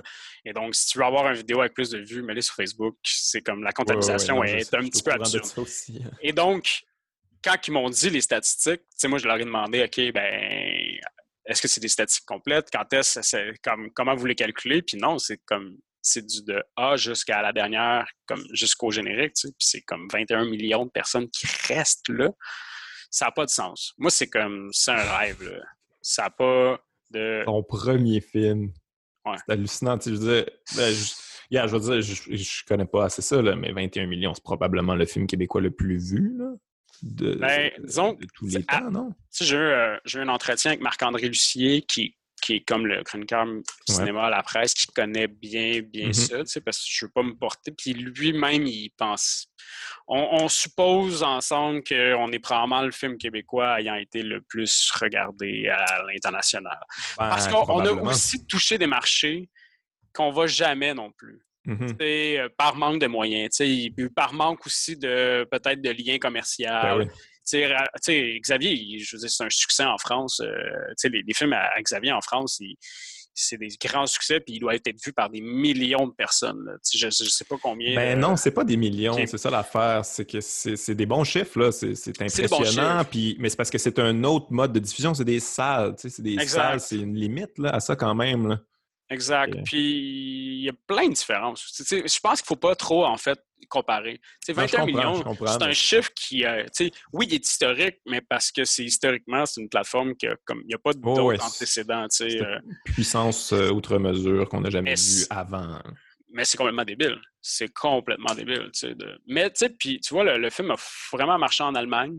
Fait que tu te dis, ah ben, pourquoi on pourquoi n'envoie pas davantage nos films à l'international? Mm-hmm. Les Islandais, ils n'ont pas ce problème-là. Ils poussent, ils sont. Un petit pays, puis ils arrivent à, envoyer leurs œuvres culturelles un peu partout à travers le monde, puis on, les connaît, puis on connaît leur musique, on connaît Björk, on connaît. Euh, mais les Islandais, on devrait tous copier des Islandais à quelque part aussi. Mais tu sais, ils sont pas beaucoup. Ils sont pas beaucoup, ils sont autant que Laval. Ouais, ouais, ouais. L'effet d'entraînement, puis euh, l'effet de communauté est vraiment plus fort. Euh, tu penses que ça va changer un petit peu d'affaires dans le cinéma québécois, ces, chiffres-là? je sais qu'on a jasé beaucoup de ça, mais puis tu peux peut-être pas vraiment, tu peux pas vraiment le dire, mais euh, hmm. sais-tu si eux autres sont si ont fait comme Oh shit, ok, les films québécois, ça, ça peut pogner, on va en faire d'autres, puis on va en faire plus. Es-tu au courant de ça? Je suis au courant de. mais tu sais. Sûrement sais, ils m'ont pas dit, tu sais, on n'est pas body body, on va ensemble, c'est en mode genre ouais ben un peu sous, hey, euh, c'est ça, nos, ça nos stratégies, tu sais, honnêtement, on reste toujours en bon, euh, c'est toujours très protocolaire le film, mais tu sais, ça reste protocolaire. Euh, mon humble opinion, c'est qu'ils vont continuer à, ils peuvent pas partir en ce moment après avoir fait ça. Ça a été un beau succès, ça a été une belle réussite je sens de leur part une volonté de rester en place et de continuer. Il y a aussi l'affaire où, et là, c'est ma vision et ma, lecture des, différentes plateformes, et ça ne tient qu'à moi, mais en ce moment, dans cette guerre de plateformes-là de diffusion, Netflix a tout à gagner d'aller dans des marchés locaux, dans les marchés euh, très, très nichés. Euh, parce que euh, c'est le seul des. À part Amazon, Amazon ne le fait pas, mais c'est le seul qui peut vraiment se le permettre. Parce que Disney ne pourra jamais aller là. Parce que c'est tellement formaté, Disney, qu'il n'y aura jamais une œuvre, une série qui va venir. Tout vient tout le temps de la Californie. tout a été décidé. Il y, a comme quelque chose de. Puis tout est rebrandé. Ouais, L'esthétique, puis il faut que ça se ressemble à quelque part. Fait que Netflix, est dans leur modèle d'affaires, a tout à gagner d'aller dans des marchés plus, euh, plus nichés, géographiquement. Donc, j'ai l'impression qu'ils vont aller là-dedans parce que c'est une façon pour eux de se démarquer. Je pense que, tu sais, il y a une crise du cinéma. En fait, il y a une crise de la salle de cinéma. Je pense que la salle de cinéma est un lieu qu'il faut repenser.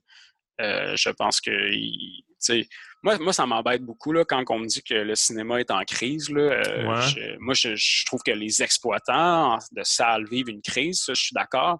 Mais le cinéma, c'est tellement particulier parce qu'il y a comme une homonymie entre le médium et la salle de spectacle. Dans le sens où on va voir du cinéma dans une salle de cinéma, au cinéma. Puis le cinéma qu'on consomme à la télé, ben là, ça devient comme moins du cinéma. C'est mm-hmm. comme une logique complètement niaiseuse d'homonymie. C'est juste. c'est le même mot, mais ça, ça veut dire tellement de trucs différents. par exemple, dans une web série, il y a du cinéma dans une web série. Personne ne dit que c'est cinématographique. Tu, Fait il y a comme cette espèce de problème-là où est-ce qu'il y a un faux. Il y a beaucoup de gens qui, qui, qui, a comme un problème d'homonymie. Puis je pense que le cinéma, s'est, je pense, jamais vu autant de cinéma dans le monde aujourd'hui avec les, les, plateformes de diffusion. Ah ouais, ouais. j'ai jamais autant écouté de cinéma de ma vie. Je veux dire, il y a, beaucoup d'offres. Il y a beaucoup d'offres, c'est super intéressant. Puis, tu sais, les salles de cinéma, c'est des lieux qui ont été transformés, qui, ont, qui avaient des vocations euh, très différentes à certaines époques, qui se sont transformées.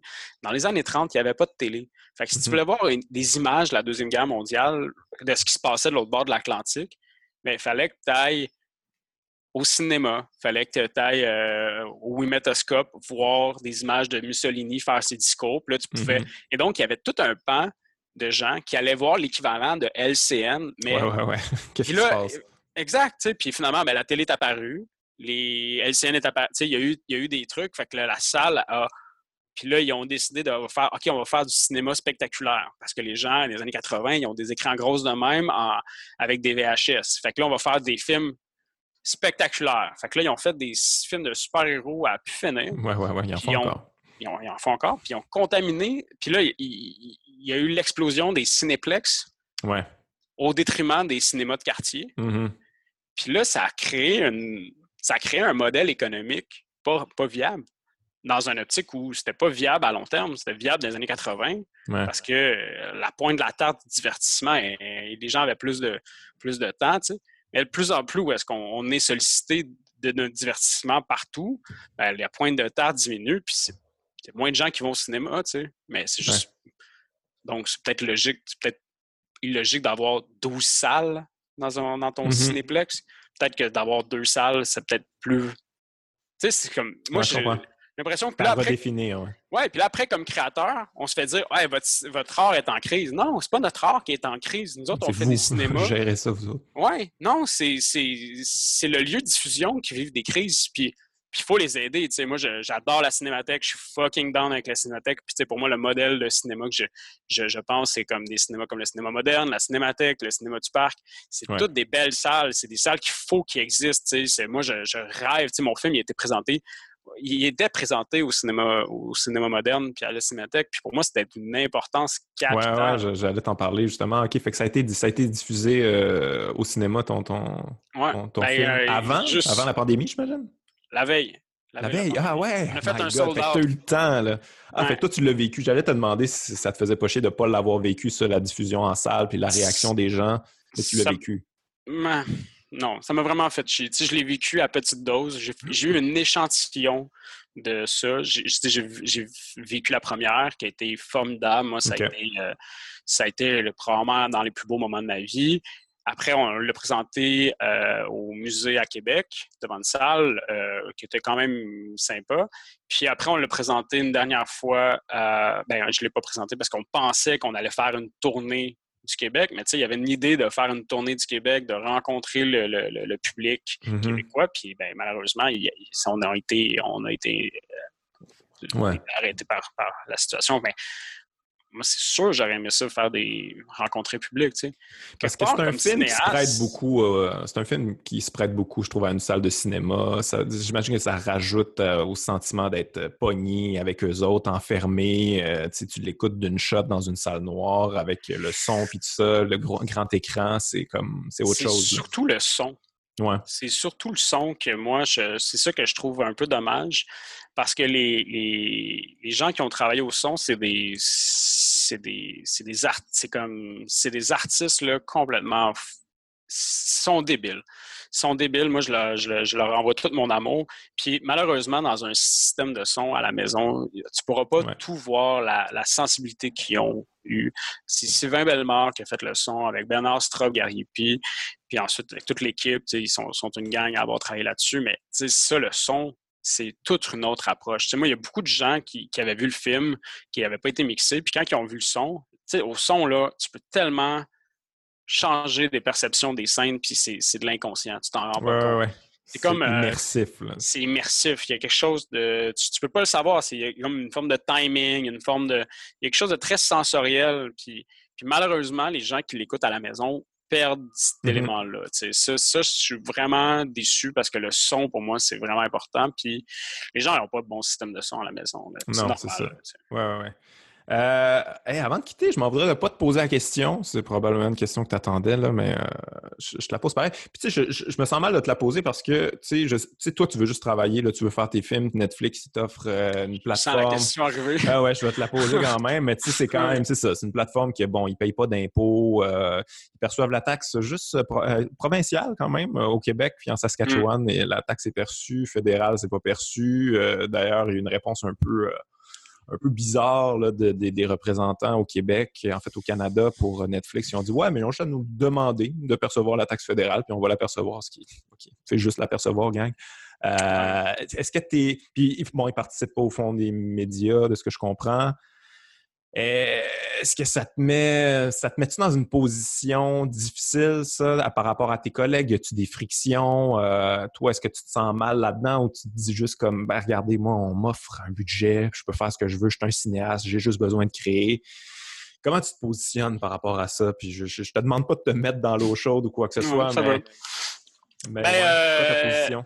C'est une. C'est, moi, je savais dès que j'ai eu le, OK pour ce, ce projet-là, je savais que j'allais devoir, moi, me positionner par rapport à toute cette chose-là. Ça fait des années qu'on dit il faut, faut qu'on trouve des façons de revitaliser notre, notre système. Il faut plus d'argent privé, il faut plus de. Et là arrive un truc. Il y a eu un deal qui s'est fait. De l'ordre de le même genre de deal qu'on fait avec les ressources naturelles au Québec.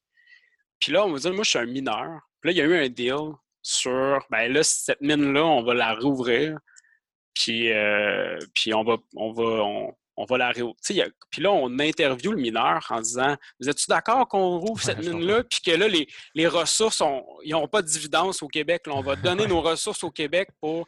Puis là, le mineur, il est comme ben mais oui, je suis d'accord, tu sais, il y a comme un, c'est comme, je suis pas la bonne personne, le mineur n'est vraiment pas la bonne personne à poser la question, parce que le mineur n'était pas là quand il y a eu ces décisions-là. Puis, puis j'étais un peu dans la même posture. Après, ils viennent, ils nous donnent de l'argent pour faire de l'art. Quel autre GAFA le fait? Mm-hmm. Il n'y en a pas d'autres qui font ça. Ils ne l'ont pas fait. Après, il y a eu d'autres modèles. leur intégration dans d'autres pays s'est faite de d'autres façons à, certains, à certains moments. Est-ce qu'on aurait dû suivre davantage ces autres façons-là? Peut-être. Il y a cinq ans, quand que Mélanie Joly a fait son, avait son, son deal, ces façons-là n'avaient pas été mises en place. Fait que c'est très difficile encore de, de, dire Ouais, mais vous auriez dû faire ça de cette façon-là. C'est une offre qui dure pour cinq ans je pense que c'est important de, que cette offre-là soit renouvelée. Je pense que c'est important que d'autres joueurs de l'industrie internationale fassent rayonner notre culture. Moi, ils ne nous ont jamais euh, imposé rien. Ça a été des partenaires créatifs tellement agréables. Puis après, ben c'est ça. Donc, euh, c'est sûr que moi, c'est de là ma posture par rapport à ça. Je sens beaucoup de gêne. Je sens. Puis, tu sais, puis après, quand on dit, ben, tu sais, ils ne payent pas d'impôts, mais est-ce que, est-ce qu'à ce, moment-là, est-ce que c'est pas au Club Illico de ne pas payer d'impôts aussi? C'est quand même weird, là, tu sais, je veux dire, on paye l'impôt, on donne l'argent à Club Illico, puis là, ils redonnent l'argent. Rien que, rien que du transfert d'argent, donner des congés fiscaux aux entreprises culturelles, puis euh, il y a, peut-être, euh, mais je suis pas fiscaliste. Même là, encore là, je, m'écoute parler puis je me trouve niaiseux de m'avancer sur des idées que je me trouve très animateur de radio à dire ça, à, dire des, un peu euh, des choses qui, qui, sont hors de mon, expertise.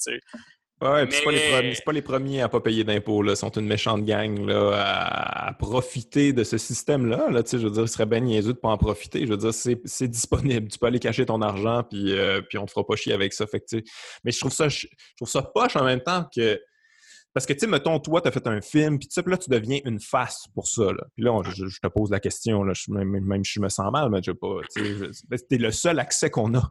Parce que Netflix, c'est comme une espèce d'entité qu'on ne connaît pas, on ne sait pas qui, qui représente ça, on ne sait pas à qui poser ces questions-là. Fait que là, toi, toi tu deviens l'espèce d'intermédiaire qui est comme, ben, je le sais-tu, moi.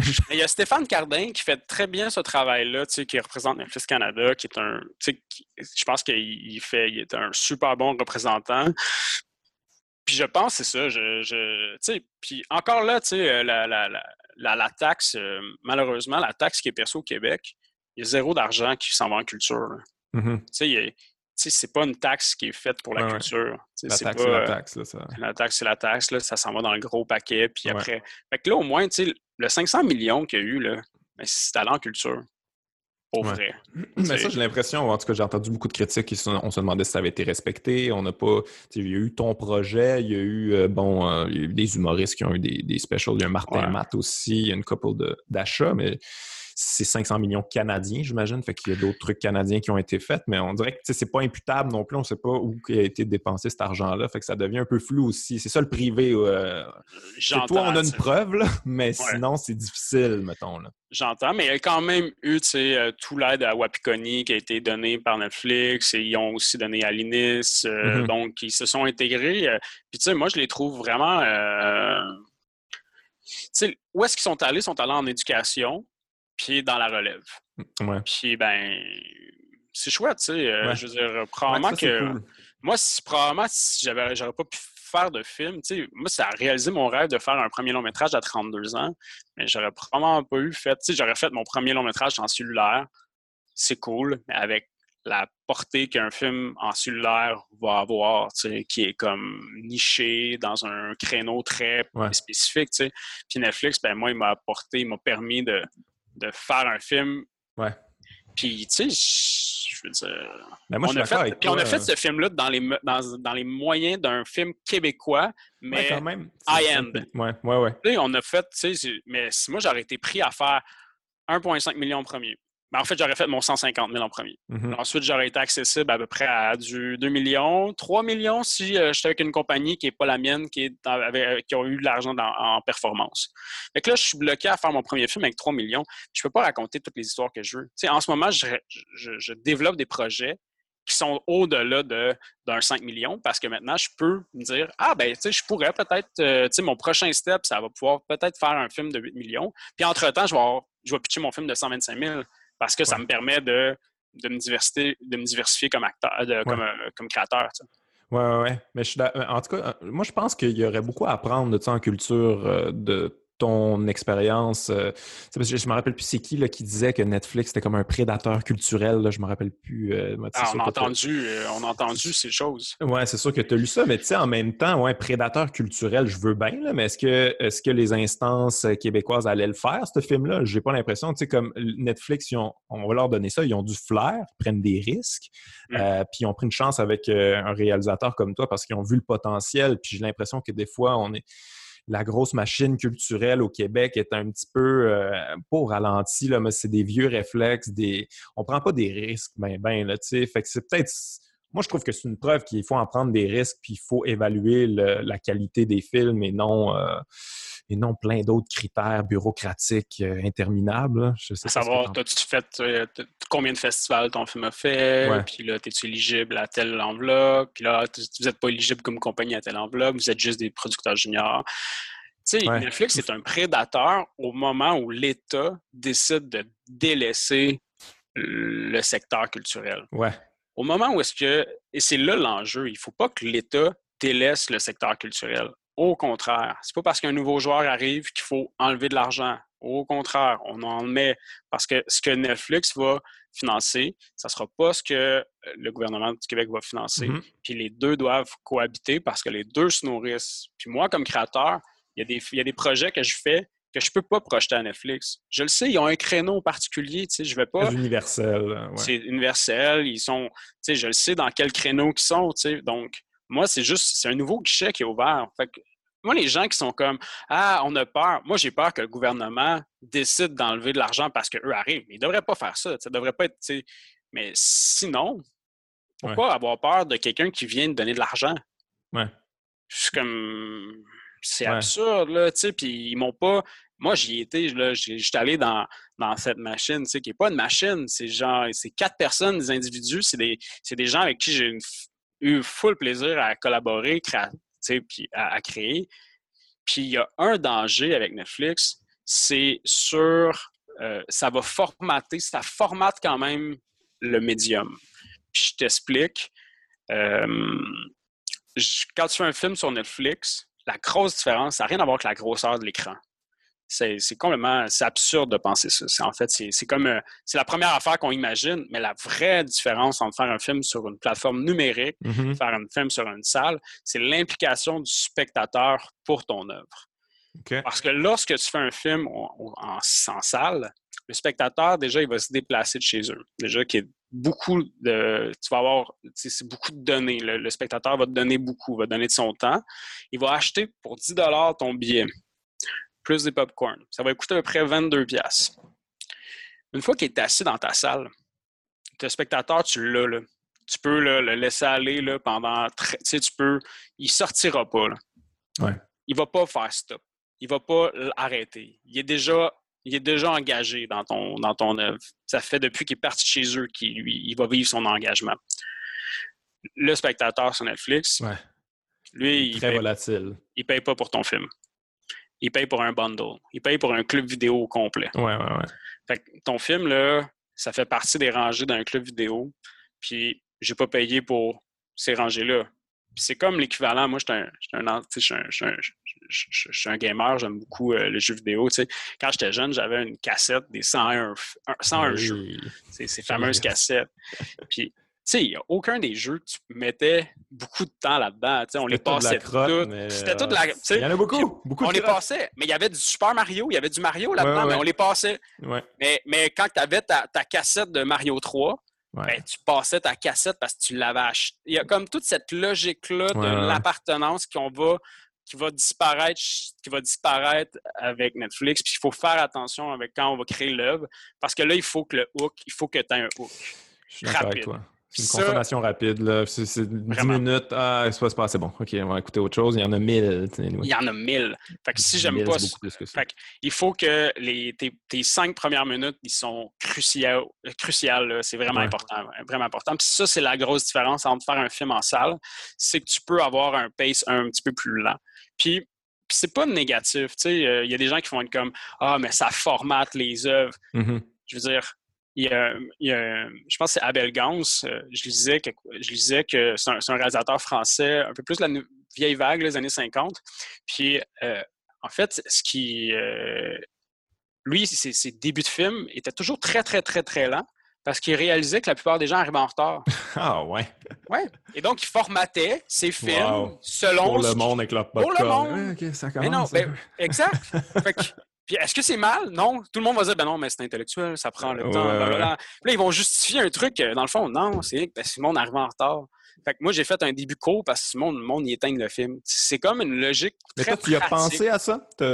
consciemment? Ben, ok, ok, ok. Non, non, mais. Ou je me demandais s'il avait choisi le film à cause de ça ou c'est toi. Non, à l'inverse. Non, à l'inverse. Il y avait un long prologue dans le film. Puis nous, on voulait un ah, long prologue. Euh, puis euh, ils nous ont dit ça, ça marche pas, ça, couper ça, cette scène-là, ça, c'est vraiment pas bon. Puis tout, puis même l'idée de la fausse, euh, le, le, le, la, la, la, fausse euh, évacuation, ça vient d'eux. Ça vient d'eux. Puis moi, je trouvais que c'était une bonne idée. J'avais, j'avais, je l'avais pensé, j'avais eu un instinct d'aller là, puis finalement, j'avais pas, oh, je sais pas pourquoi, là, parce qu'on était vraiment voulant un long prologue, puis on voulait définir le personnage avec ce long prologue-là.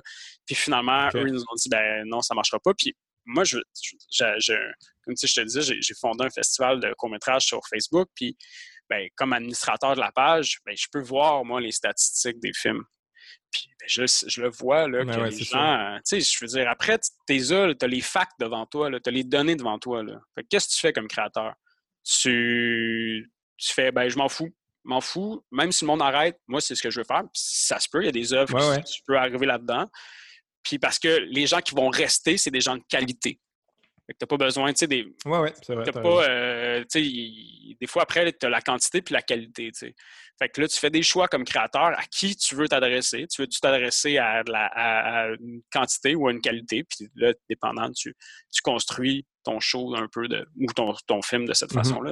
Mais, mais tu as, totalement raison. On est rendu complètement déficit d'attention. Puis je veux dire, moi aussi, j'ai développé ça. Je n'étais pas comme ça avant, mais maintenant, euh, je suis comme tout le monde. Il y a tellement d'offres, il y a tellement d'affaires. Euh, je veux dire, on n'a pas du temps infini. Fait que faut qu'il y ait un hook tout de suite. en mm. terminant, euh, c'est quoi la suite pour toi? Est-ce que ben, Là, j'imagine que tu peux pas vraiment annoncer ça. Là, si tu vas travailler avec Netflix à nouveau ou tout ça, mais tu travailles sur des projets en ce moment, en ce moment où c'est bloqué à cause de la pandémie? Ben, en long métrage, c'est bloqué.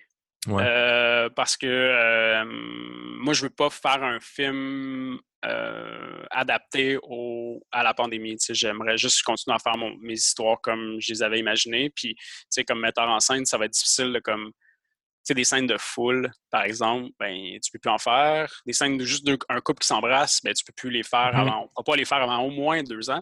Fait que Ah ouais, moi, moins deux ans, c'est ça qui se dit? Non, ben, tu sais, je. je, je, je- Ben, c'est ce que j'ai entendu aussi, là, mais bon. mais ça se pourrait, tu sais, Ouais, tant ouais, que. Il, il va y avoir des protocoles, j'ai vu en. J'ai vu, je pense, en, Su- en Suède, là, il ce qu'ils font, c'est qu'ils confinent toute l'équipe de tournage. Fait que est-ce que ces façons-là, puis là, si tu confines l'équipe de tournage, ben là, veut pas, les comédiens peuvent s'embrasser. Mais tu sais, il y a beaucoup de. va falloir qu'on re-réfléchisse Ouais. à toutes nos histoires. Puis j'ai pas nécessairement envie d'aller là. Fait que en Mhm. ce moment, euh, j'ai un court-métrage d'animation que je travaille euh, là-dessus. OK. Euh, parce que l'animation, ben moi, j'ai j'ai plus de.